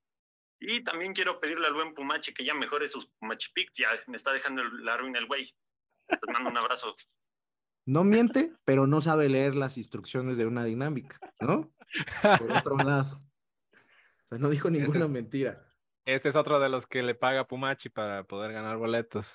Y, y además Felicidades, este, también eh, ganaste otro pase doble. y además este, este cae peor porque le da dinero al Pumachi para que le dé recomendaciones de apuestas. O sea, cae en todo, cae redondito en, el- en ese paquete que vende Pumachi de influencer, que vende cayó Pero redondo, ahora sí güey. métele, métele al gol de dinero el próximo partido, padre. Espera, le des un aguinaldo, cabrón. Te, ha- te ha dado un chingo de bar este año, güey. Un calendario, aunque sea como las carnicerías, güey. Siguiente mensaje, el buen eh, Guillermo Valdés también eh, de muchas veces este, en dinámicas siempre se acuerda y siempre participa y les va. Hola amigos de Grito de Goya, buen día. Qué gusto saludarlos. Ya se me andaba pasando otra vez enviarles mi, mi audio y luego se peina el John. ¿Cuál es el primer recuerdo que tengo de Seúl o de Pumas? Tenía como siete años, seis, y fue la primera vez que iba a un estadio y fue a Seúl. El marcador fue, perdió 1-0 contra Necaxa, pero fue lo de menos. Fue el mejor día para mí. Uno de esos buenos días de recuerdo de la infancia. Que tengan muy buen día. Saludos. Saludos al buen Guillermo, eso es común, ¿no? O sea, eh, esa primera ida a Seúl nunca se olvida, es, es, es algo que a todos nos, nos, nos- o sea, uno te, te dice cuál fue tu, de tus mejores experiencias y creo que por lo menos de que la vas a repasar, de que vas a decir, bueno, una puede ser, es haber ido a Seúl la primera vez, ¿no?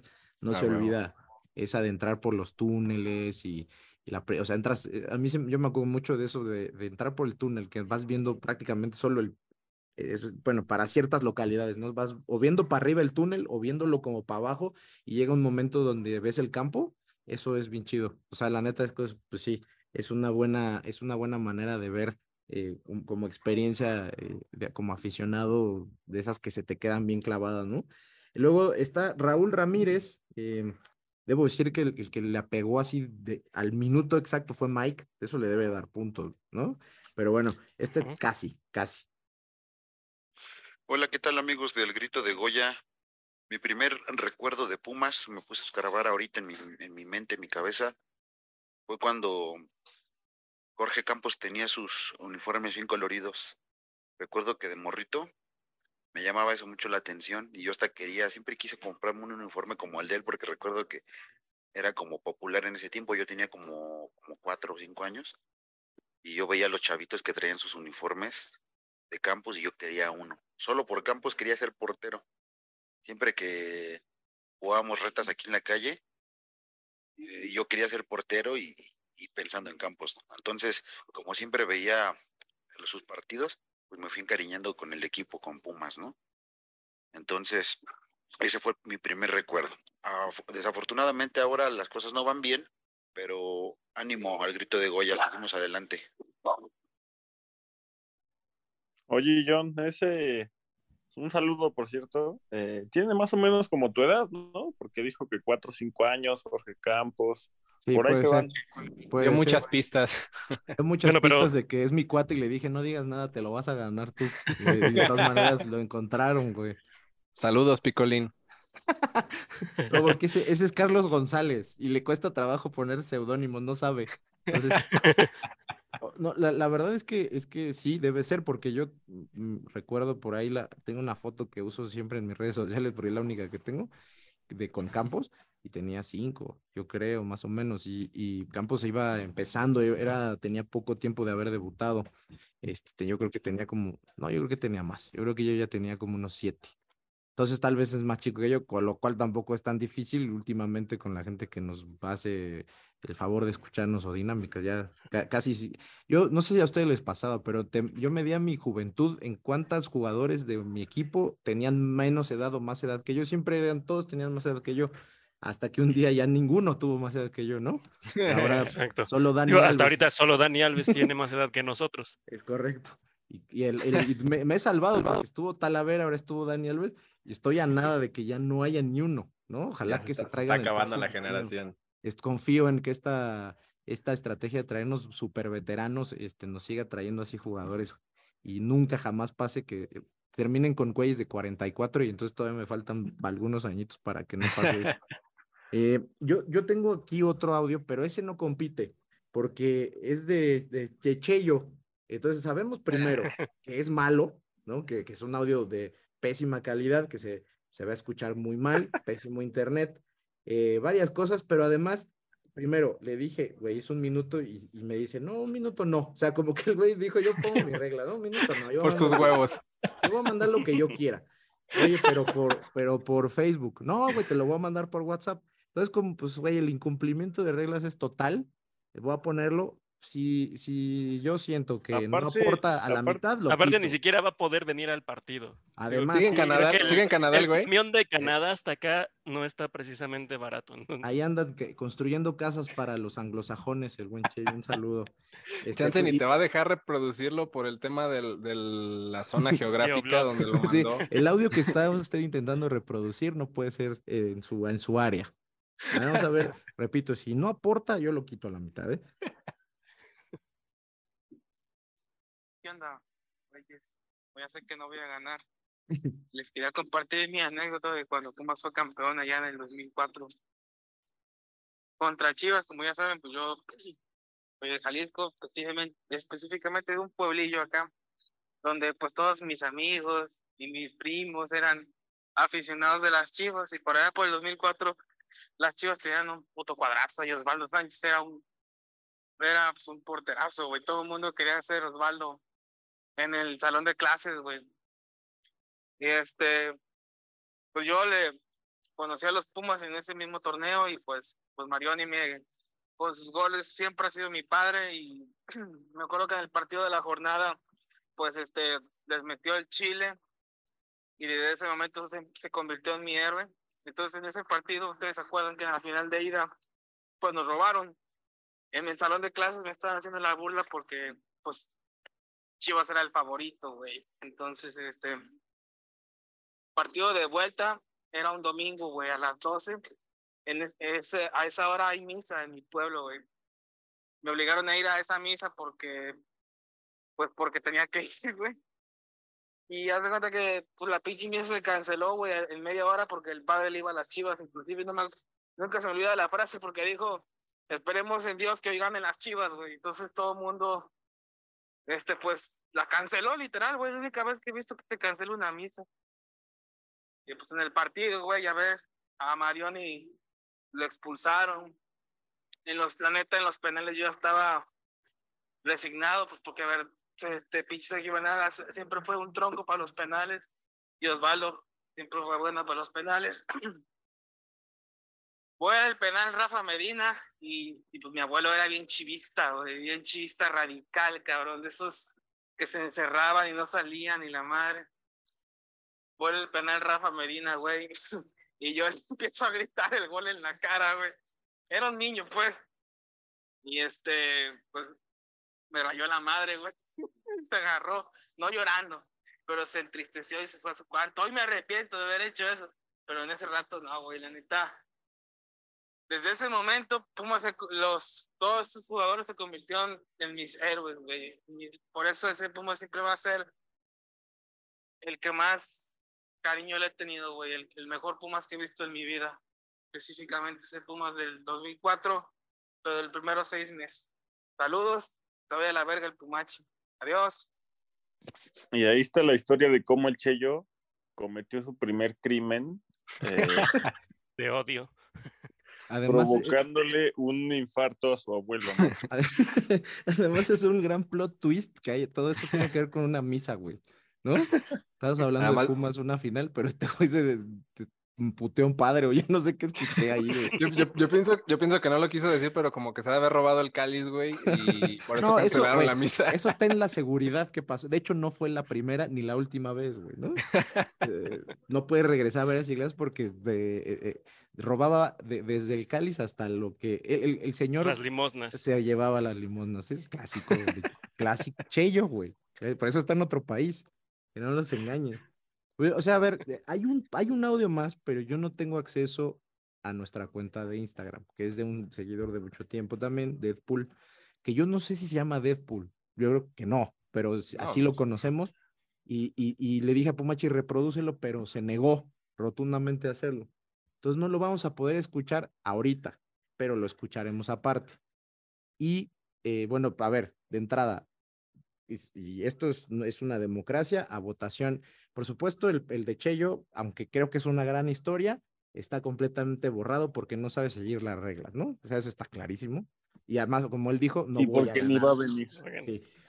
Después eh, eh, hay un par de audios que este, uno es de odio, ¿no? Y de, de- de 100% odio, y el otro es un, un muy buen audio para otro tipo de episodios, pero no nos contaron pues qué tipo de, de, de experiencia les han dejado en sus, en sus años de vida, pues un poco tratando de hacer alusión a este aniversario de Pumas, entonces también quedarían eliminados, ¿no?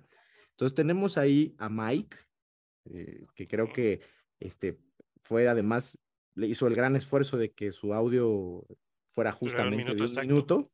Está cabrón, yo no lo he intentado, no ojalá. Está el de, el de Guillermo, está el de Raúl Ramírez, que estarían compitiendo con el que escuchemos de, de Deadpool. Los vamos a escuchar, puedes escuchar ese, y vamos a, a poner a votación, eh, pues cuál, eh, eh, lo vamos, bueno, no sé qué hacer, porque no lo va a poder escuchar la demás gente ni en el podcast. Entonces, este, bueno, el, el- el comité de, de, este, el, de, de al grito de Goya de juegos y, y apuestas va a, a sesionar y vamos a decir qué hacemos con eso, pero les avisaremos en estos días quién ganó o qué dinámica se hará con estos audios, porque ahorita me voy a querer poner a, da- a- a decir qué va a pasar y ni, ni, ni va a suceder así, entonces mejor ni pierdo el tiempo, ¿no? Que nos que define el interventor de la Secretaría de Gobernación, como le hacía Chabelo y se quitaba de pedos y listo. Eh, pues muchas gracias por sus audios, la verdad, este, un- una, e- es, es, es una, es una, una, una, una fecha importante. Este, estaba yo pensando justo cuando fueron los 50 años, ¿no? En 2004 y todo lo que fue alre- alrededor de ese aniversario, eh, bueno, es una fecha especial. Estamos ya nada de los 70 años, ¿no? O sea, es, aquella vez eh, fue, pues coincidió con el bicampeonato y, y, y con muchas cosas muy relevantes en torno al club y estamos a 20 años de eso, ¿no? Entonces, este, nos acercamos a una, a un periodo de tiempo donde el club ya, ya no está tan chavito, ¿no? Este, me gustó por ahí un meme, un tweet que vi de que habían ganado otros clubes a sus 68 y es cierto, Pumas no es un club eh, de muchos, muchos más años, ¿no? Tenemos aquí en México clubes de 100 años y, y sí, hasta estas alturas se han hecho muchas cosas con, con nuestros limitantes, con nuestros argumentos, con nuestra mística y todo eso, que nos tienen ahí, ¿no? Como un equipo muy importante en el país. Pero si queremos seguir ahí, ya viene siendo tiempo de volverle a, a- a quitar la, las telarañas a la vitrina, ¿no? O sea, ¿ustedes qué onda con su, con su experiencia de los 68 años de Pumas? Porque ya habíamos hecho dinámicas hace mucho tiempo, aquí internas, pero tenía mucho que no decíamos algo así como de buenas experiencias. De una vez, sin miedo, yo creo que el tema de la cantera lo tocaremos la otra semana porque ya, es ya nos extendimos de más y porque además creo que va a seguir dando de aquí al fin de semana al menos. Eh, todo está, está como este supuesto de que hubo, hay pruebas y ya salió el Pizarro, aunque lo, hace, lo han separado ya del club, a decir que no, que no hay manera de que le comprueben. Yo creo que va a haber ruido y podríamos esperarnos a la otra semana para meternos de, de lleno con eso. Entonces, no se preocupen, eh, no sé, no los vamos a tener aquí otra hora, pero sí, este, me gustaría saber de estos 68 años, eh, de, como, de, bueno, tratando de hacer una alusión a estos 68 años, cuéntenos ustedes su mejor experiencia, o si ya habían contado una aquí, pues la segunda mejor, o una random. Tú, mi querido Slash. Mm, pues no sé, yo pienso que eh, para mí podría ser, digo, aparte de haber ido por primera vez al Olímpico Universitario y quizá el primer título que me toca ver como aficionado.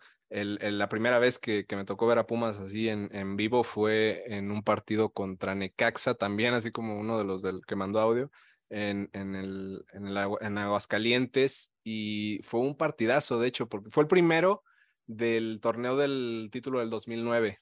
En aquella ocasión iba regresando Pablo Barrera de una lesión de seis meses, se acordarán, fue una creo que su primera eh, pues no sé si fue fractura o algo en la rodilla y, apenas regresaba.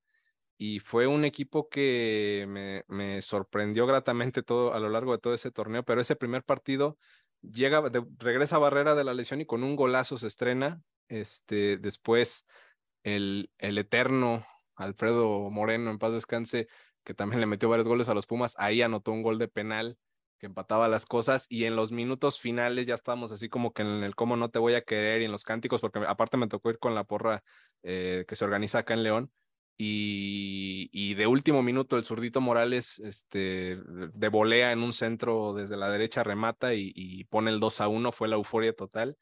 Eh, me, me, da mucha nostalgia ese, esa fecha porque bueno, pues también eh, me, tocó que me tocó ir con mi papá, yo, yo tendría como 12, 13 años y mi papá, sin ser aficionado así a algún equipo, no, la verdad es que él no le va a ningún equipo, ve fútbol nada más por convivir, eh, pero él se, se, puso las pilas y, fue conmigo allá para poder ver a Pumas por primera vez y es uno de los recuerdos más entrañables que tengo de, de, Pumas y, y, pues sí, definitivamente es, es, algo de lo que ha forjado mi, mi amor por este club. Y siempre va, siempre va por ahí un poco en torno a esas experiencias que la neta luego hay gente que lo hace mucho, bueno, lo hace menos, el poder ir, tener esa oportunidad de ir al estadio, que siempre te da ese extra, ¿no? O sea, siempre esas grandes anécdotas vistas, digo yo, tú y hay muchos miembros de acá, este, no están aquí en México y son pocas posibilidades o las buscan, ¿no? O las crean de poder venir, lo que ya de por sí lo vuelve especial, pero cuando te, te, puedes llevar una buena anécdota, pues es un plus, ¿no? Siempre le va a dar otro, otro tono, está muy chido. Mi querido Robert, tú ya debes este, también tener listo por ahí algo, ¿no? Sí, sí, sí, digo que contrario a, muchos de los que hablan ahorita, yo mi primera, mi primera ocasión de ver a Pumas no la recuerdo per se porque eh, de hecho no fue en CEU, de hecho yo la primera vez que fui a CEU fue ya más grande. Esto porque pues mis papás son egresados del Politécnico, de hecho de la misma escuela de, nuestro querido Pumachi, y en aquel entonces le tenían un pavor, pero así pavor extremo al estadio de Cebu. Eh, todavía tenían muy fresca la tragedia del túnel 29, etcétera. Entonces, eh, nosotros íbamos casi cada semana al, al, Estadio Azteca y mi primer partido de Pumas fue precisamente en el Estadio Azteca y si no mal recuerdo, también contra Necaxa. Cabe mencionar que creo que a muchos nos tocó que fuera contra, contra Necaxa, pero eh, como yo estaba muy, muy chavito, eh, la verdad es que no, no me acuerdo realmente del, del partido. Lo que sí me acuerdo es que ese día yo salí con un, con el que probablemente fue mi uniforme favorito de la infancia, que Cabe mencionar que evidentemente era un uniforme apócrifo, de esos que venden en los puestos de, del estadio, pero que era el, el uniforme blanco completamente con el puma en negro.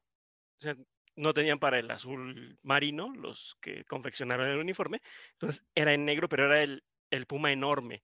Y recuerdo que, que ese día le, le pusimos el número 22 todavía de, de negrete precisamente y que, eh, y que vaya, no, no tiene una idea de, de, cómo me encantaba ese, ese uniforme y que, y que fue la perdición de, de mi papá, por ejemplo. Digo, no el, no el hecho del uniforme en sí, pero eh, mi papá es aficionado al, al, Cruz Azul. Entonces, creo que he visto en vivo incluso más veces a Cruz Azul que a Pumas, y eso me ayudó a no seguir el paso celeste de mi señor padre, sino de precisamente desde pequeño entender cómo era el, eh, el Club Cruz Azul y pues de ahí eh, ya después de ver a Jorge Campos, de ver eh, a todos los jugadores que mencionamos incluso en la, en la parte de, del libro de Juan Carlos Vera, pues ahí ya me hizo eh, convertirme eh, de, bueno, de, sangre azul y piel dorada, pero eh, creo que ese es, es, uno de los momentos que, que, me marcó también y que, como yo decía, ese era de, de mis favoritos en, en, esa, en esa etapa. Y, y ya un poco más reciente, algo que sí, igual yo cumplí mi sueño de pibe, como decía Seba, hasta, y tengo la fecha grabada, era 20 de noviembre del 98, que eh, pude ir a ver un entrenamiento de Pumas a, a CEU, y pues donde ahí eh, era puerta cerrada, pero pues nos llevó un primo, a mi hermano, a, a mi primo, bueno, a otro primo y a mí, que él era más grande, y, yo podía ver de por la rejilla que está en la puerta de, de, abajo del marcador, donde está ahorita la pantalla, por ahí podía ver yo el entrenamiento. Y, y ya después a la salida, pues me tocó conocer a Jorge Campos, a Carlos Cariño, eh, el Iguala Carreón, estaba Richard Zambrano también, digo, de los que salieron y nos dieron, eh, y nos dieron autógrafo y la foto. Y, y, digo, y eso ya me, me tocó mucho más grande. O sea, estoy hablando de, de que mi afición por Pumas empieza a los 3, 4, 5 años, bueno, 3, 4 años, y, y yo los conozco hasta los 12. Entonces, era, era una espera como justo la que ahorita estamos viendo desde el último título de Pumas hasta el día de hoy, que ya van, eh, se van a cumplir los 12, algo así me tardé yo en, en conocer persona a persona a mis queridos Pumas. Ese 22 que a la postre fue de, de Batokio, güey, ¿quién diría? Qué horror, ¿no? sí, de esos números que debían haberse retirado. Sí, porque si no. Para no mancharlos así tan horrible. Exacto, pueden pasar esas desgracias, definitivamente. Bueno, pero que también lo vistieron Diego Alonso y, y bueno, en menor medida Juan Pablo Vigo, que no, no, estuvo tan mal, pero pues sí, ha habido de todo, ¿no? En ese y, número. Y no lo va a decir Pumachi, pero también el gran Luciano Pacheco, que es la. Ah, sí, el aucha. Ojalá que no llegue a manos de las corruptelas ese crack. Ojalá que no lo toquen, estos infames, la verdad. Este, Tú, mi querido Pumachi, en menos tiempo, pero ya has vivido muchas experiencias chidas, es la neta, güey. Sí, es correcto, pero no voy a decir nada. Eh, te voy a ceder mi, mi espacio. Gracias. O sea, te voy a ceder mi, mi, mi, intervención para que tú cuentes mejor algo, güey, porque la neta va, va a estar mucho más chido lo que tú cuentes que lo que yo cuente, así que adelante. Ah, pues qué poca, porque la neta yo ya iba contigo despedía, güey. Ya no me, no iba a meter, no, no, va, pues yo he contado muchas. Yo tengo varias claras. Una, la primera vez que fue, que ya la conté alguna vez, por ahí rásquenle los primeros episodios, Pumas Tigres, repechaje del 93, creo. Eh, este, un repechaje ¿Sabes vuelta. qué? Cuéntanos, güey. Eh. La primera vez que te acuerdes que lloraste por Pumas. Esa está buena y la tengo clarísima. Clar y además va a quedar ad hoc y no sé si ya la había contado, sí. puede ser, pero va de y, ni y modo. Creo que es la misma que. Sí, sí, sí, yo. pero, pero no está mal porque además de que se presta, este, tenemos muchos más seguidores ahora que en los primeros episodios. Alguien nuevo la escuchará, ¿no? O sea, eso sí. Eh, igual eh, aquellas, aquella liguilla Pumas Cruz Azul, este, yo, mi abuelo, que, que tiene este, pues, poco tiempo que, falleció, le iba a, Cruz Azul muy cabrón. O sea, yo, yo creo que por eso dio tanto a Cruz Azul, porque a mi abuelo no le tocó ver este último título y la sufrió tanto con esos hijos de puta que los terminé despreciando horrible, ¿no? Em, y, y, él siempre me quiso convertir. Es que Cruz Azul y sabía que mi papá le iba a Pumas, entonces traían su pique, ¿no? Entonces mi, mi jefe, em, o sea, inteligentemente, pues yo lo, yo lo hice también ya, ¿no? Dije, no hay mejor manera de que se enamore de Pumas, me llevó al, y listo, se acabó el problema. Pero eh, previamente yo había ido a, a varios partidos con mi abuelo de Cruz Azul y este y en su casa solo se veían los partidos de Cruz Azul. De hecho se le tiraba mucha cagada a Pumas, recuerdo. Entonces, ese partido este pues estaba eh, hasta mis tíos que no le iban a Cruz Azul estaban pues chingando a mi jefe, me acuerdo, ¿no? Entonces yo me dio como esa rabia de niño chiquito de que están cabuleando a mi jefe y este y marcan el penal eh, contra Cruz Azul y digo contra, eh, sí, contra Cruz Azul, ¿no? A favor de Pumas en ya un momento decisivo del juego. Y dije, no, pues, este, ya está, no o sea, me emocioné mucho. legal, yo creo que fue la, de, o sea, fue, una, fue la emoción más natural que me salió. Ya de ahí mucho es ya la pasión de más grande o de entenderle mejor, pero esa fue ver como a lo mejor las reacciones en, o sea, en torno a mí, que dije, güey, que esto es, debe ser un momento así clave, cúspide. Este, y, viene el, penal de Zamora que ataja Campos y sí, me acuerdo mucho de mi papá gritando y yo también y nos cae, nos cae la pinche eh, pues, cubetada de hielos con el remate de Castañeda y ahí la neta la cagaron mis, tíos, porque ya no nada más cabulearon a mi jefe, sino que me agarraron a mí también, ¿no? Y, y la neta es que me fui a llorar al sillón, me fui a acostar al, sillón de la sala y me puse a chillar un ratote, era una fiesta además, porque este, no me acuerdo de, de, qué, pero era una fiesta, o sea, la casa estaba llena de gente. Entonces me quedé ahí llorando un rato hasta que ya literal, pues creo que mi mamá seguramente fue y me aplicó la tradicional de no llores, eso más es un juego.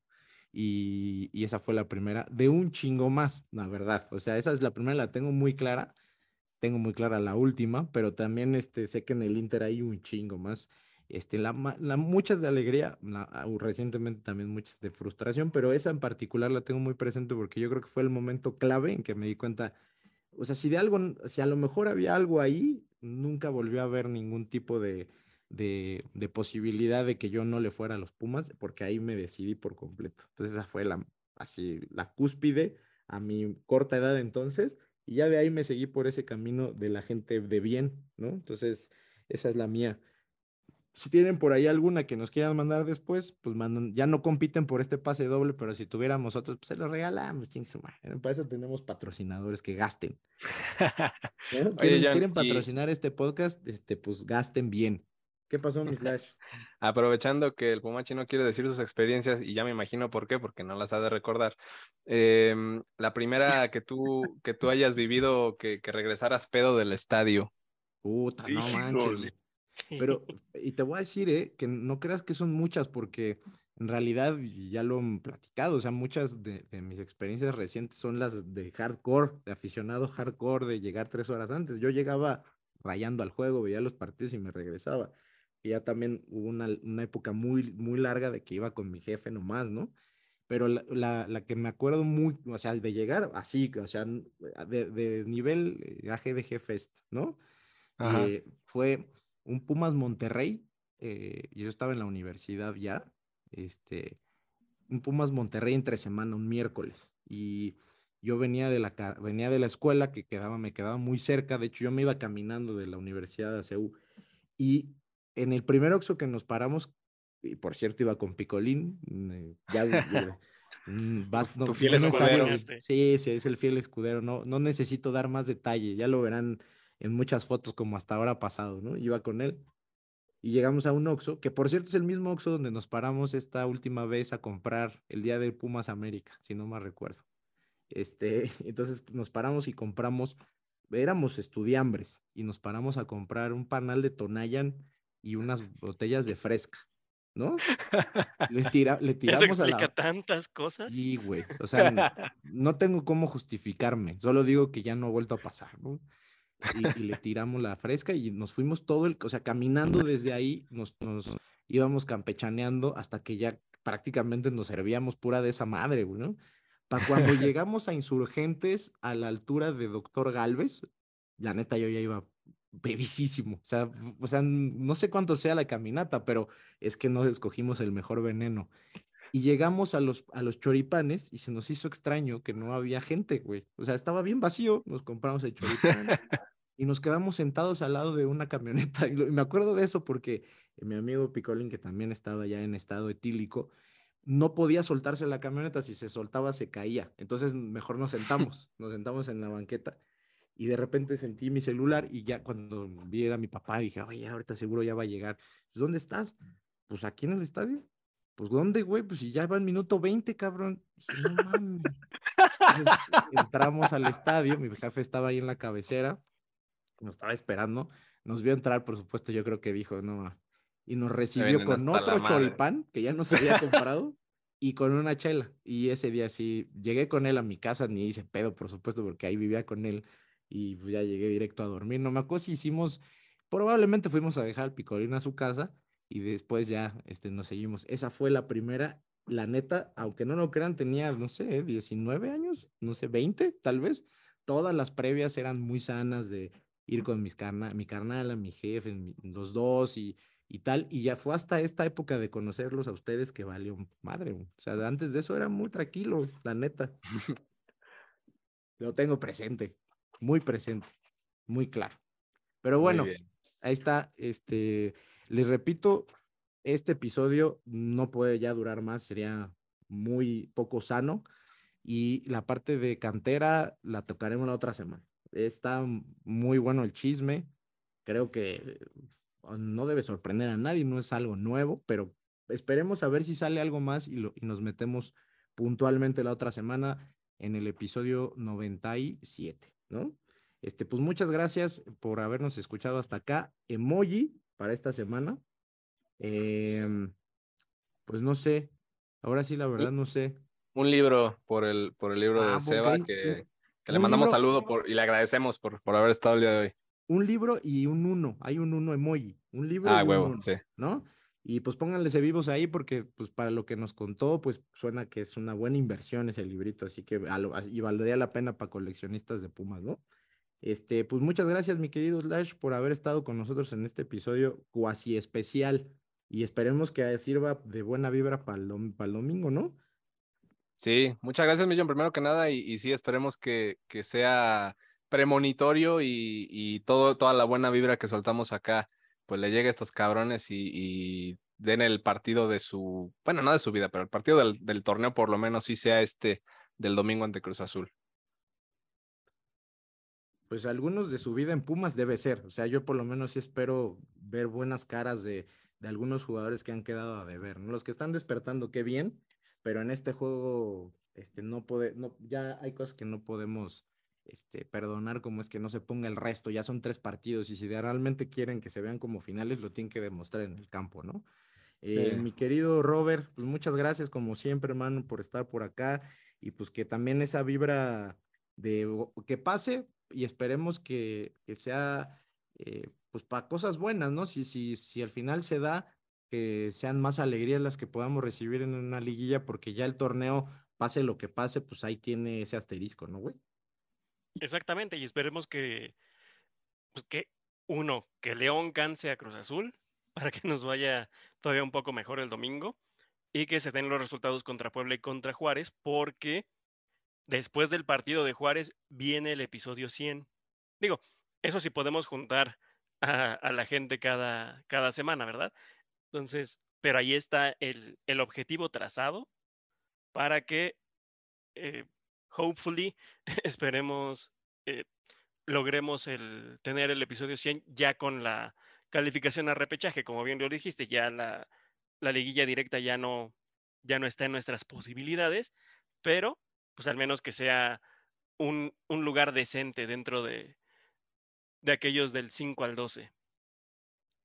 Sí, o sea, claramente no, o sea, uno no puede despreciar o menospreciar más bien la historia de Pumas y esas, esas cosas, por más que uno, oh, claro, o sea, uno como aficionado quiere en, en, los escenarios donde está parado, ¿no? Lo mejor, pero claramente ya es, es momento también de que si el equipo eh, se ha hecho esfuerzo en diversos niveles y, se han hecho cosas como para tratar de mejorar y, hacer más solvente un equipo que estos años ha pasado aceite y es la verdad, este, que se empiece a notar. Y claro, es, es más fácil cuando se está ganando, cuando hay más posibilidades de ganar.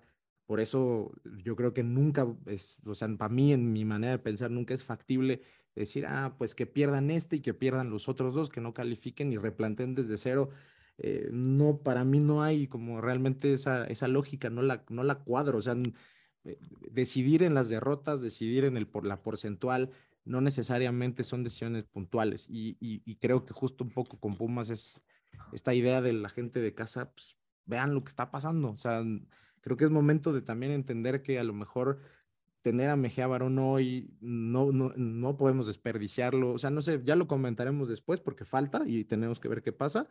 Pero bueno, un poquito de... y como lo hemos dicho en otras ocasiones, ¿no? Que, o sea, que se cierre de la mejor manera posible y una vez que termine el torneo, ya sea que eliminados en, en repechaje, en cuartos, en final o lo que me digas, ya después de eso, ahora sí, hacer el recuento y ver qué se va a hacer para el próximo. Claro, porque el balance no puede ser también solo cinco juegos, ¿no? O sea, el balance tendrá que ser de todo el camino andado, por supuesto. Pues muchas gracias, mi Robert. Mi querido Pumachi, pues nos vemos el domingo, ¿no? ¿O cómo será eso? ¿Cómo estará esa dinámica? Claro que sí, señor. Allá nos vemos tempranito, desde las 11 de la mañana vamos a estar por allá. no lo dudo. Especifica dónde por allá, porque pues por donde, es que quién sabe, porque a veces decimos una cosa y al final el John se estaciona donde se le hinchan los huevos, ¿no? eso, es muy correcto, eso es muy correcto. Ya veremos dónde. exacto, les avisamos, ya estando ahí. estar para un partido más de Pumas, ¿no? La neta es que sí es de mis actividades favoritas ir al radio, entonces no, no, no nos lo podemos perder y ojalá que, se, que se preste este juego para que haya otro juego más en Seúl, porque eh, pues acuérdense que este de temporada regular es el último, pinta para que el repechaje no se acabe. Ojalá digo que no, no sé qué tantas probabilidades numéricas hay, pero pinta difícil, ¿no? Entonces la única posibilidad de ver otro juego en Seúl es una ida de cuartos en una de esas, ¿no? Entonces vale la pena meterle aquí todo lo que nos reste también a nosotros de este lado para que pues, por lo menos eso se pueda materializar. Pues episodio 96 este ¿Eh? Que este juego se preste para que se dé otro jacintazo. Exacto, siempre ese tiene que ser el objetivo final, no los títulos, no, no. Eso tiene que ser el objetivo final. Pues muchas gracias a todos por habernos acompañado hasta acá. Sabemos que estuvo largo, pero no pesado, muy chido. Este, mm, em, pues nada, nos escuchamos la próxima semana. Ya saben más o menos cuál va a ser el menú para la otra semana. Así que por acá nos escuchamos. Este, yo soy Jonathan, gracias. Y ya está el emoji. Y no olviden checar por ahí la dinámica de los audios, los que participaron, ya les avisaremos. Este, con justicia, no, no se alpiceará. Eso sí les adelantamos. Un abrazo a todos, adiós. Bye. Y alguna vez tuvimos al Pizar en este podcast, güey, qué pena, pero esto fue AGDG Radio, la voz de la resistencia Azul. Recuerda seguirnos en nuestras redes sociales, arroba al grito de Goya en Facebook, Twitter e Instagram. Adiós.